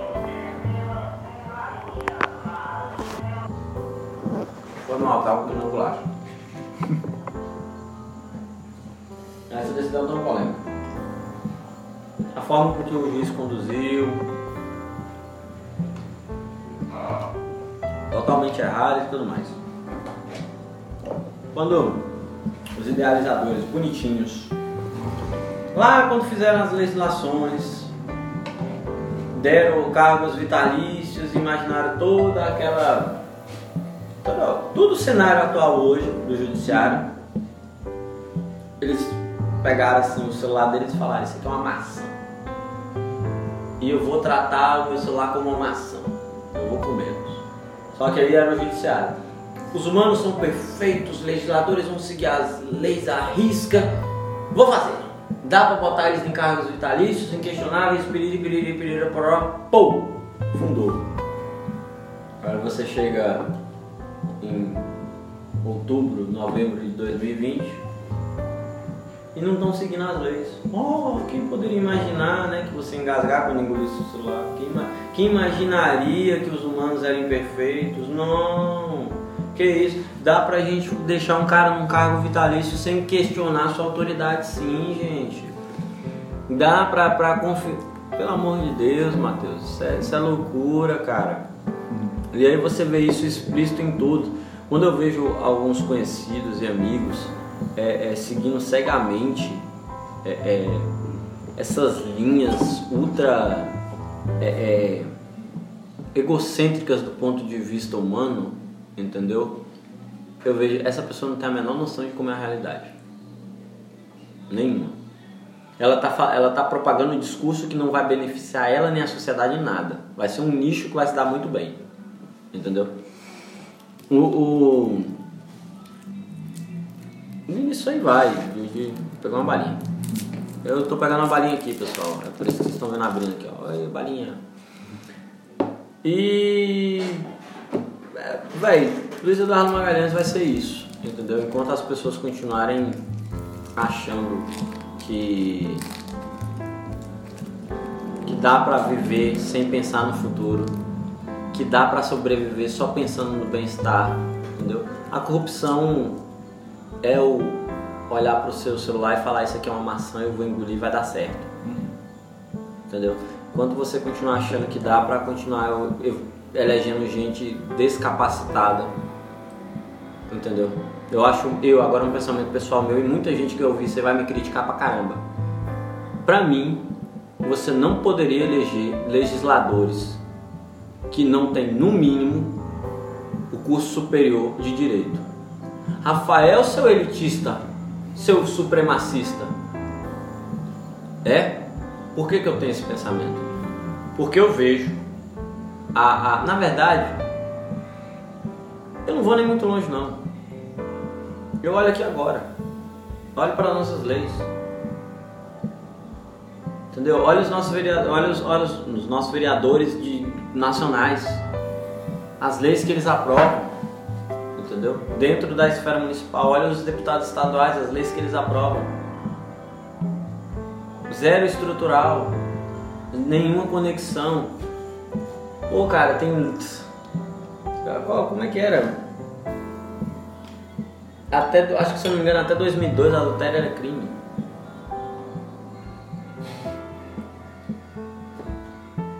Caras fizeram uma lei que não tem pena, não é penalmente punível. Tipo, você tem uma lei proibindo e não tem, não, não tem pena de, de- na, na lei. Nada, nada. É só como se fosse uma É, tá lá.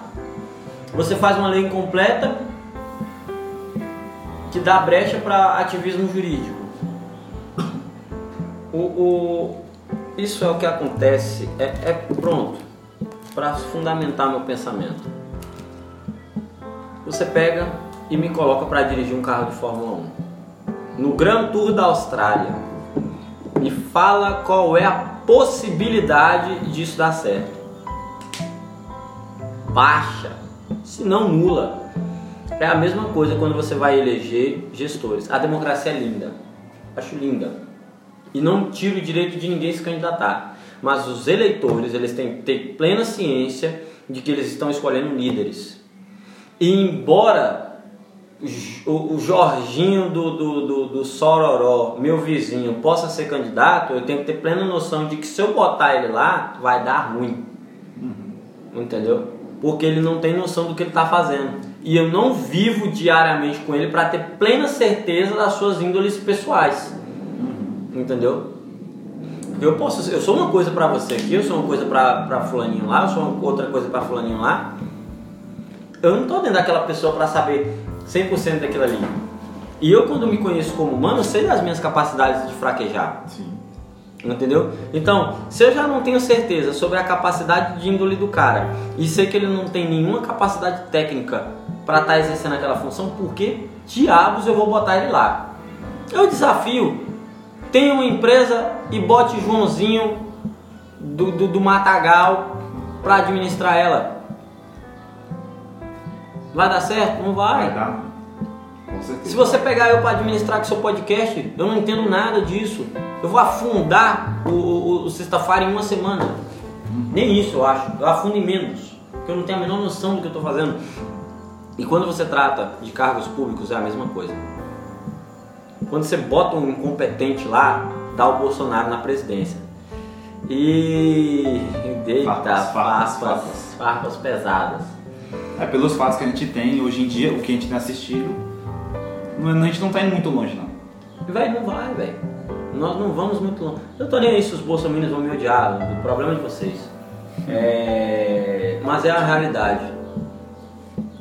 Nós, e nem vem, que o presidente de vocês falou que ia botar um, um grupo de pessoas capacitadas, as pessoas capacitadas começaram a fazer as coisas certas e eles tiraram elas de lá. Por quê?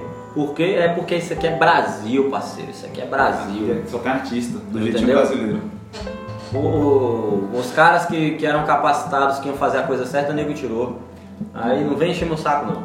É, e antes que me chamem de, de, de, de- de comunistinha, eu votei no Amoedo. Falo mesmo, não tenho, não tenho vergonha, não. É... Ai, seu liberalzinho! Sou mesmo, e daí? O problema é meu. É, é, Mas voltando. É muito bonito essa parada de qualquer um poder governar. Só que, infelizmente, liderar tem suas responsabilidades.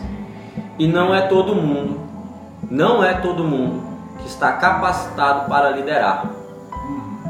Principalmente em cima da vida de muita gente. Então, quando você vem em Luiz Eduardo Magalhães, por que, que eleições municipais são sempre caóticas? A gente deve ter hoje aqui um, quê? uns 500 candidatos a vereador. A gente passar a peneira sobra o quê? Uns, uns 25 com capacidade? Capacidade técnica mesmo, entendeu? E eu não digo só na questão de, ah, o cara é do curso de direito, não. Capacidade técnica mesmo, tipo, Suportar pressão, psicológico, tudo. um bom fundamento de lei. Eu não tô nem, eu, eu, eu vou reformular minha frase de antes.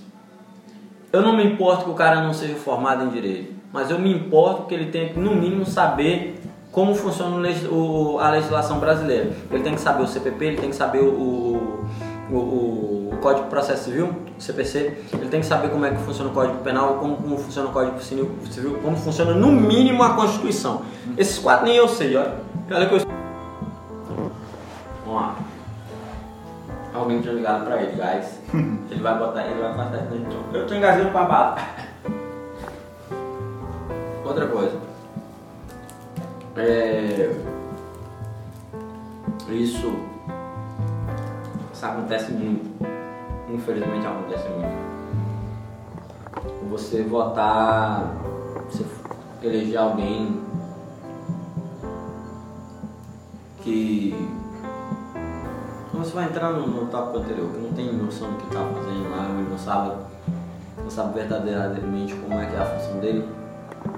Então isso Felipe te ligando de novo? É. Cara, o- esse é o problema, assim, vol- voltei, lembrei. Esse é o problema das eleições municipais. Porque você não quer ser um mau amigo pra torninho da vassoura. Só que, ô torninho da vassoura, eu vou dar uma vassourada em você, porque você tem que se compreender que você não tem capacidade de liderança. Rafael, como você julga o cara? Seu maldoso. Não é, velho. Se o cara não tem nenhuma noção do que que faz, minimamente do que que faz aquilo ali, você acha que vai fazer o quê, cara? E tem muita história, né, de pessoas que chegam lá, o famoso leigo, né, assim como eu, chega lá e não sabe exercer. Aí o cara Aí o cara tá em armadilha do, da oposição. Coisas bobas. Entendeu? Aí o cara chega lá, eu vou porque. Por que que eu vou pra lá? Eu vou pra. Eu vou pra aí. Sou legal, vou te ajudar. Aí você volta, ó, ele é legal, ele vai me ajudar. Chega lá dentro, ele te deu 2 quilos de arroz e você perdeu pelo menos 50 mil no valor da sua casa. Porque ele deixou o, o, o, o executivo tocar o terror na cidade ficar devendo no infinito e teu imposto ainda aumentou pra você largar de ser besta. Porque Pô, quem, quem- legal, quem que hein? paga? Quem que paga isso aí? Legal seu, seu boa, ó, joinha pra você. Pega o seu saco de arroz agora e, e compra uma casa, seu otário. E no, e no dia, e no dia que, tipo assim, passar pela situação de. Eu já vi isso muito acontecer. É, você passar por uma situação hoje que você não tem é, fim, você não tem uma empresa hoje para poder bancar uma cirurgia, algo do tipo. Né? Hum. E aí no dia você se vendeu. O seu voto foi por um exemplo, é, sei lá, uma carteira de motorista, que hoje é o cotidiano, né? Ainda existe muito isso. Não só aqui, sim, mas em muitos existe. lugares. Aí no dia sua. Aí passou a época de eleição, você já conquistou sua carteira de motorista. Os 50%. Cobra agora. Aí no dia lá, seu irmão tá com um pé com um câncer, uma parada lá, é quase um milhão para poder fazer cirurgia. E aí? Você não tem um aparato do Estado. O problema é, é justamente o a, a gente sempre termina voltando a, ao ponto inicial de que a corrupção é um pensamento estúpido. Uhum. É, o cara que vendeu o voto dele por uma carteira de motorista sem. Ele, ele, ele automou, Uhum. que pensou em matar o fígado, achando que ia se dar muito bem, e agora ele morreu junto com o corpo, porque o corpo não funciona sem o fígado. Ele vendeu o voto, ganhou a carteira, se deu bem, botou um corrupto, o corrupto não administra. Tá ali só pensando no dele. Agora ele precisa dos órgãos públicos porque ele não tem capacidade financeira para sobreviver. Opa! Oi, quem? Carteira? Não lembro, tchau. Aí é onde ele vai pra onde? Pra criminalidade. Aí é onde ele termina Aí- onde? Na delegacia. E aí cai na mão de quem? Do É, Rafaelzinho. não, cai na mão do delegado, entendeu? E. Mas como você escrivão, cai na sua mão. Não, quem dera. Ó, ó. Quem dera. E aí o cara cai na malha fina, vai pra prisão. É um ciclo, cara. Tudo é. As pessoas elas tinham que ter um pouco mais de compreensão de que a sociedade ela funciona num, num circuito incrivelmente perfeito. Entendeu? Ela se desenvolveu pra isso. Ela Só é um que, elas pegam, só que as pessoas elas pegam que atalhos, né? Não, não- eu não diria atalhos, eu diria que elas não têm noção de que a sociedade é um corpo. Uhum. Se você se olhar um minuto no espelho, você está vendo a sociedade. Uhum. Cada um com a sua função, cada um com a sua devida importância. Nenhuma mais, nenhuma menos. Todos têm a função. Ah, mas a pele não enxerga. É. E você os olhos protegem alguém de quem? Do, do, do, do sol. Se eu ficar olhando pro sol um tempo, eu queimo, me queimo todo. É, não teria as pálpebras, né? Ah, o, fi, o coração não filtra o, como, como o- os rins, é. E você vai bombear como? O sangue, o rinzinho. Cada um dentro da sociedade tem uma função. E a, e o- a sociedade é um corpo. Então, quando alguma parte desse corpo decide, não, não é nem sair da sua função, mas é se beneficiar mais do que aceitar que é um corpo e cada um faz a sua. Nós temos um problema. E aí vai, a gente vai ter esse problema estrutu- estrutural que falamos anteriormente, entendeu? E, e tudo isso está atrelado. É, é, o, o Brasil, algumas pessoas do Brasil, algumas várias pessoas do Brasil, elas precisam compreender que o que falam para elas na mídia ou qualquer coisa pode ser muito diferente da realidade Sim. como era pra mim. Eu, inclusive, eu adoraria um, um, sei lá, um projeto de lei ou um projeto social que fizesse as pessoas passar uma semana. Tipo assim, é, você visita de hora X a hora Y a delegacia, só na recepção.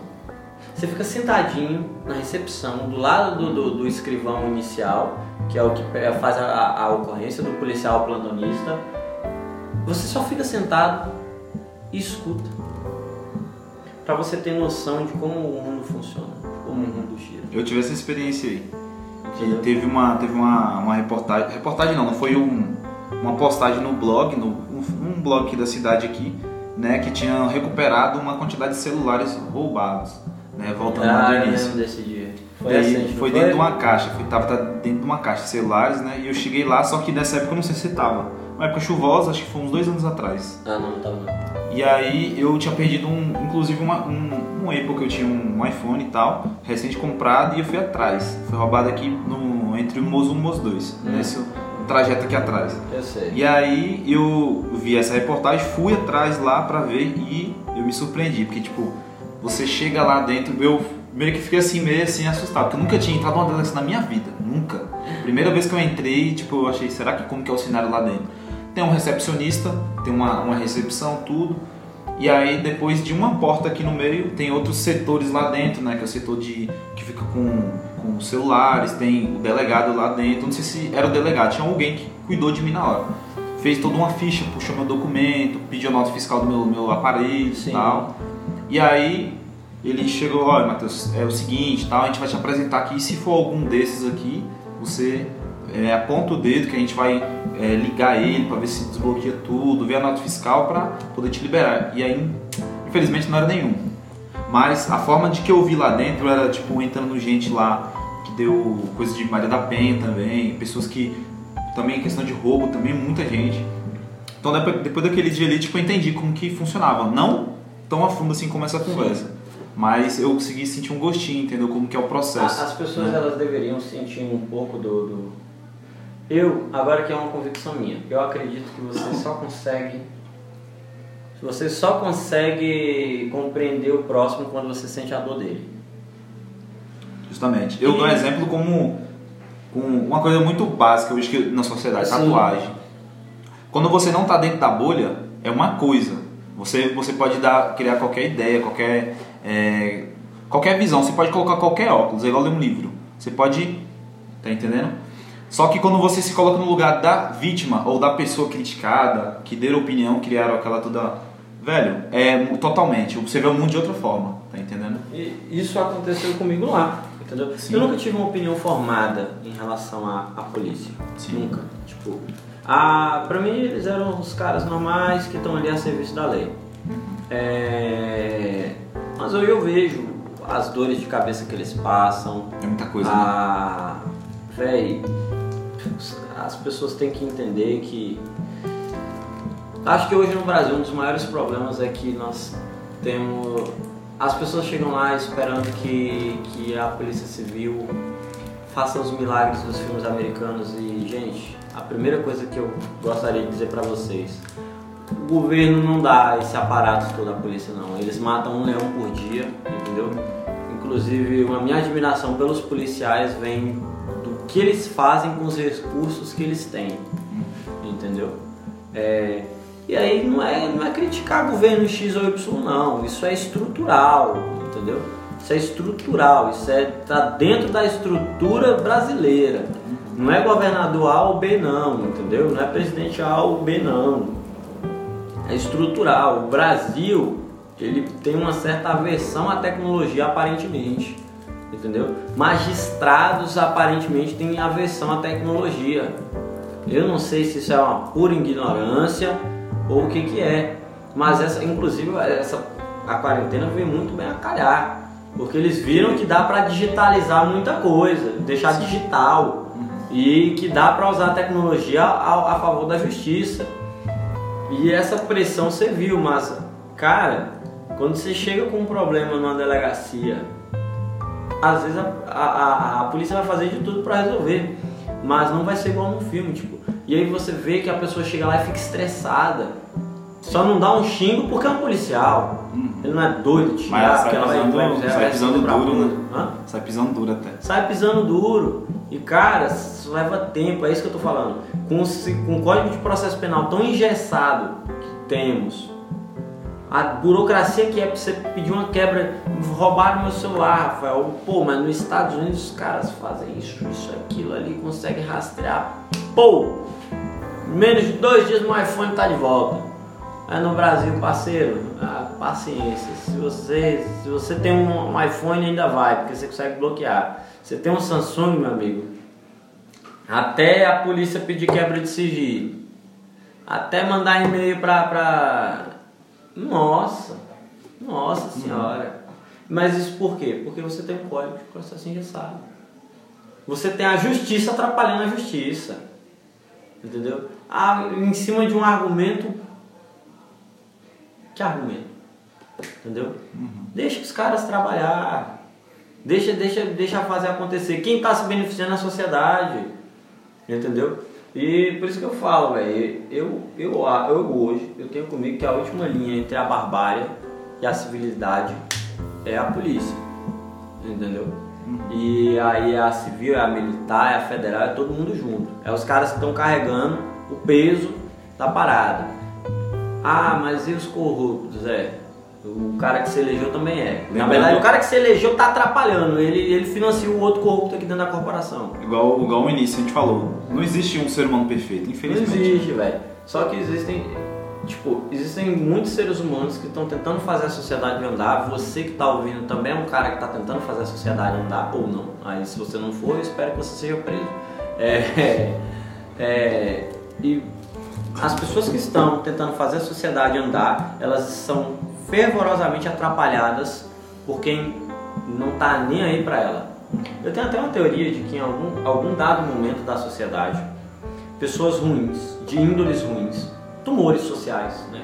naquela analogia que eu fiz, tumores sociais, chegaram pro corpo e falou: ó, não é legal matar o câncer, porque ele é vida também. Não estou fazendo analogia a sair matando todo mundo, tá, pessoal? Eu estou dizendo no sentido de punir, entendeu? É, não é legal punir o câncer. Não puna aquele, aquele tumorzinho, viu, corpo? E o corpo bobo, inocente, falou: é verdade, a gente não pode ser tão rigoroso na hora da punição, porque ele também é vida, é parte da gente, parte do corpo. Tava tentando ali, foi, foi, destru, foi desvirtuado por alguma forma. O corpo otário morre em dois anos porque acreditou no conto do vigário. A mesma coisa na sociedade. A algum dado momento na sociedade, pessoas ruins subiram ao poder e falaram: não é legal punir com rigorosidade pessoas ruins, porque nós, acima de tudo, somos humanos. Aí todo mundo, ei! Aí de fundo ele dá uma facada e você fica chupando o dedo. Porque você não tem estabilidade econômica para lutar com esses caras. Você está abaixo da linha de poder desses caras e eles estão tocando terror e fazendo tudo o que quer. Entendeu? É, é, isso até é um recado para quem fala que só tem, não tem justiça para rico. Na sua bandeirada de Twitter, você colabora, entendeu? Quando você quando você vem com aqueles papos fuleiros de Twitter, você tá ajudando aquele cara rico a não tomar a justiça dele, entendeu? Porque você colabora com a criação de leis. Quando você elege, olha que maravilha, quando você elege Toninho da Vassoura para legislador, sem capacidade técnica nenhuma, nem objetivo, quiçá moralidade, ou pelo menos ele diz que tem e ela é duvidosa, você está ajudando o cara rico lá a tocar o terror e ele não vai ser punido, entendeu? Você sofre efeitos, é, é, é aquilo que, tinha- que a gente começou desde o início falando, Matheus. As pessoas não têm a menor ciência de que a sociedade é um corpo e a partir do momento que você sai da sua função ou que você tenta extrapolar na, na, é, na- nos recursos. Quando você desanda, você quebra, você mata todo o corpo, entendeu? E aqui para Luiz Eduardo Magalhães é nítido. Se você, você não vai ganhar nada é, é, tirando proveito agora. Bem, você pode achar que vai, mas no futuro você vai rodar. Entendeu? É, isso é unânime. Você vai gastar muito recurso, você vai gastar muita energia e você não vai ter tanto benefício assim do que se você fizer essas coisas do jeito certo. E agora, no nosso finalzinho, eu vou pedir os três conselhos para o nosso amigo Rafael, do ponto de vista dele, para quem vai votar nessa época, nessa época decisiva, né? São mais, são quanto tempo? Uma semana para eleição? Dia 15. Dia 15, né, mais ou menos? E Não, vai ser dia 15. Dia é 15. verdade, vai ser dia 15 agora, daqui a dois dias. Dois dias já. Não, dois dias não. Eu tô. Não, mais. Enfim, Não, não dois dias, é são- porque eu fiz na, na, na ideia de, de ser sexta. isso. Enfim, É dia 15 de novembro as eleições. lança os três conselhos do nosso amigo Rafael aí, para quem vai eleger, para quem tem dúvida, né? Ah, primeiro, vote em alguém no mínimo capacitado. Esse é o primeiro. Se você tá me achando extremista de lá mais pedindo pessoas de nível superior ou técnico, é... questiona para ele sobre como sobre o artigo 5 da Constituição Federal ou como funciona a, a eleição, a eleição não, perdão, a promulgação de uma lei.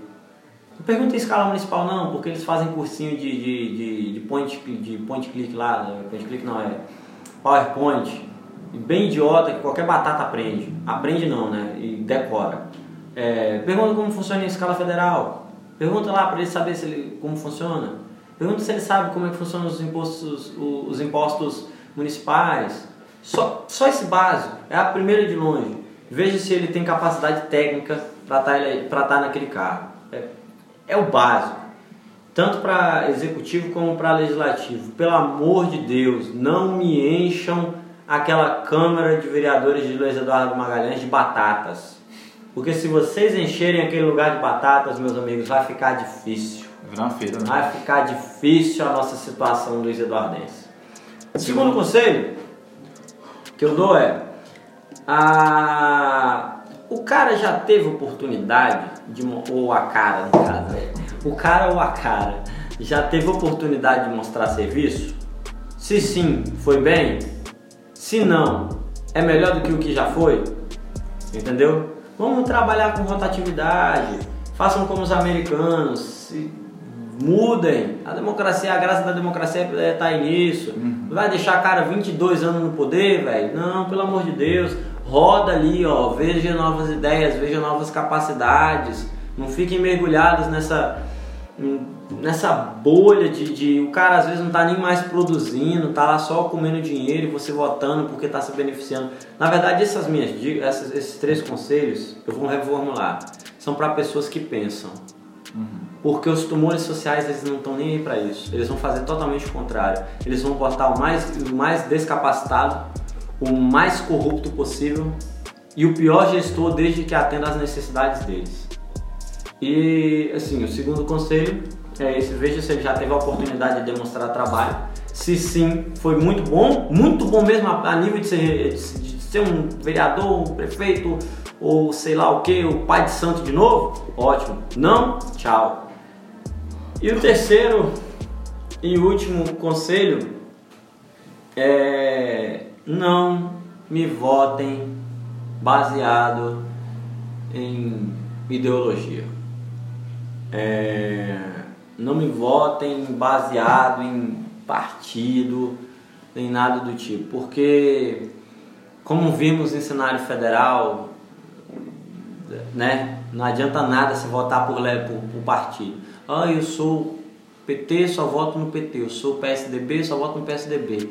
Sou É só uma bandeira, no PSOL, caso, né? só voto PSOL. Mas tá Isso. falando de pessoas, Sou né? DEM, não. Você vota na capacidade do cara. Sim. Porque grandes coisas, o cara, ah, eu só voto no DEM, vou votar no DEM.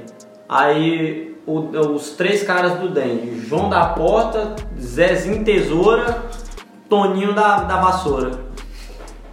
Se juntar os três juntos, se juntar os três juntos foi complicado. Se pegar os três juntos, não dá aquela formiga que tá passeando ali, ó. Entendeu? Não dá. Não, não votem por bandeira partidária. Analisem o cara separadamente. Pense o seguinte: ele vai ser o meu líder. Ele não vai ser um chefe que vai mandar, não. ele, ele vai, um ser meu líder. Ele vai Ele acompanhar vai cuidar da minha todo- vida. todo o processo, vai estar lutando junto. Ele vai estar cuidando da minha vida e de como ela pode andar pelos próximos quatro anos. E não só nos próximos quatro anos, porque dependendo da decisão que ele toma, a sua vida inteira vai ser afetada. Aí se você vive 100 anos, se ferrou. Diga. Que é 100 anos de. É, você vai colher 100 anos de erro, né? E são os três. Analise se o cara tem capacidade técnica para estar naquela função, porque ele vai ser um líder. Ele vai ser um legislador, um executivo. Tem capacidade técnica? Tem. Já demonstrou alguma. Ele já teve a oportunidade de, de demonstrar tra- trabalho? Sim ou não? Não. Aí você volta para a primeira pergunta. Tem capacidade técnica? Tem. Tem personalidade para líder? Boa. Vamos lá. Tem capacidade técnica? Tem. Já demonstrou trabalho? Sim. Fez um bom trabalho? Não. Tchau, voa. Também num grande Tem que, tem tem, capacidade que, técnica. tem que ver os pontos positivos, as Isso. qualidades. Os né? três tem que ser sim. Capacidade técnica, ok. Capacidade para Produzir. Produzir. Produziu ou quer produzir, ok. E o terceiro, é, independente da concepção da- do partido que ele A esteja, liderança, tudo. entendeu? Da liderança e tudo. Veja se ele vai ser um cara que vai trabalhar para a sociedade ou para o bem, o, o bem próprio. Entendeu? É, ideologia tá aí para mostrar pra gente que não vai chegar ninguém agora. Ideologia é coisa pra fanático. Pra mim, pelo menos pra mim, Rafael, ideologia é coisa de fanático. O fanático segue ideologia, ele vai se explodir pro mundo, vai seguir aquela linha dele, não importa se ela tá certa ou errada, ele vai seguir. Pessoas sensatas não vão ficar presas a viés ideológicos. Elas vão analisar o melhor para a sobrevivência de todos, o melhor para a nossa raça, o melhor para o nosso município, o melhor para a nossa nação e nem sempre o melhor para o nosso para nós são pessoas que compactam dos mesmos laços ideológicos. né? E é isso aí.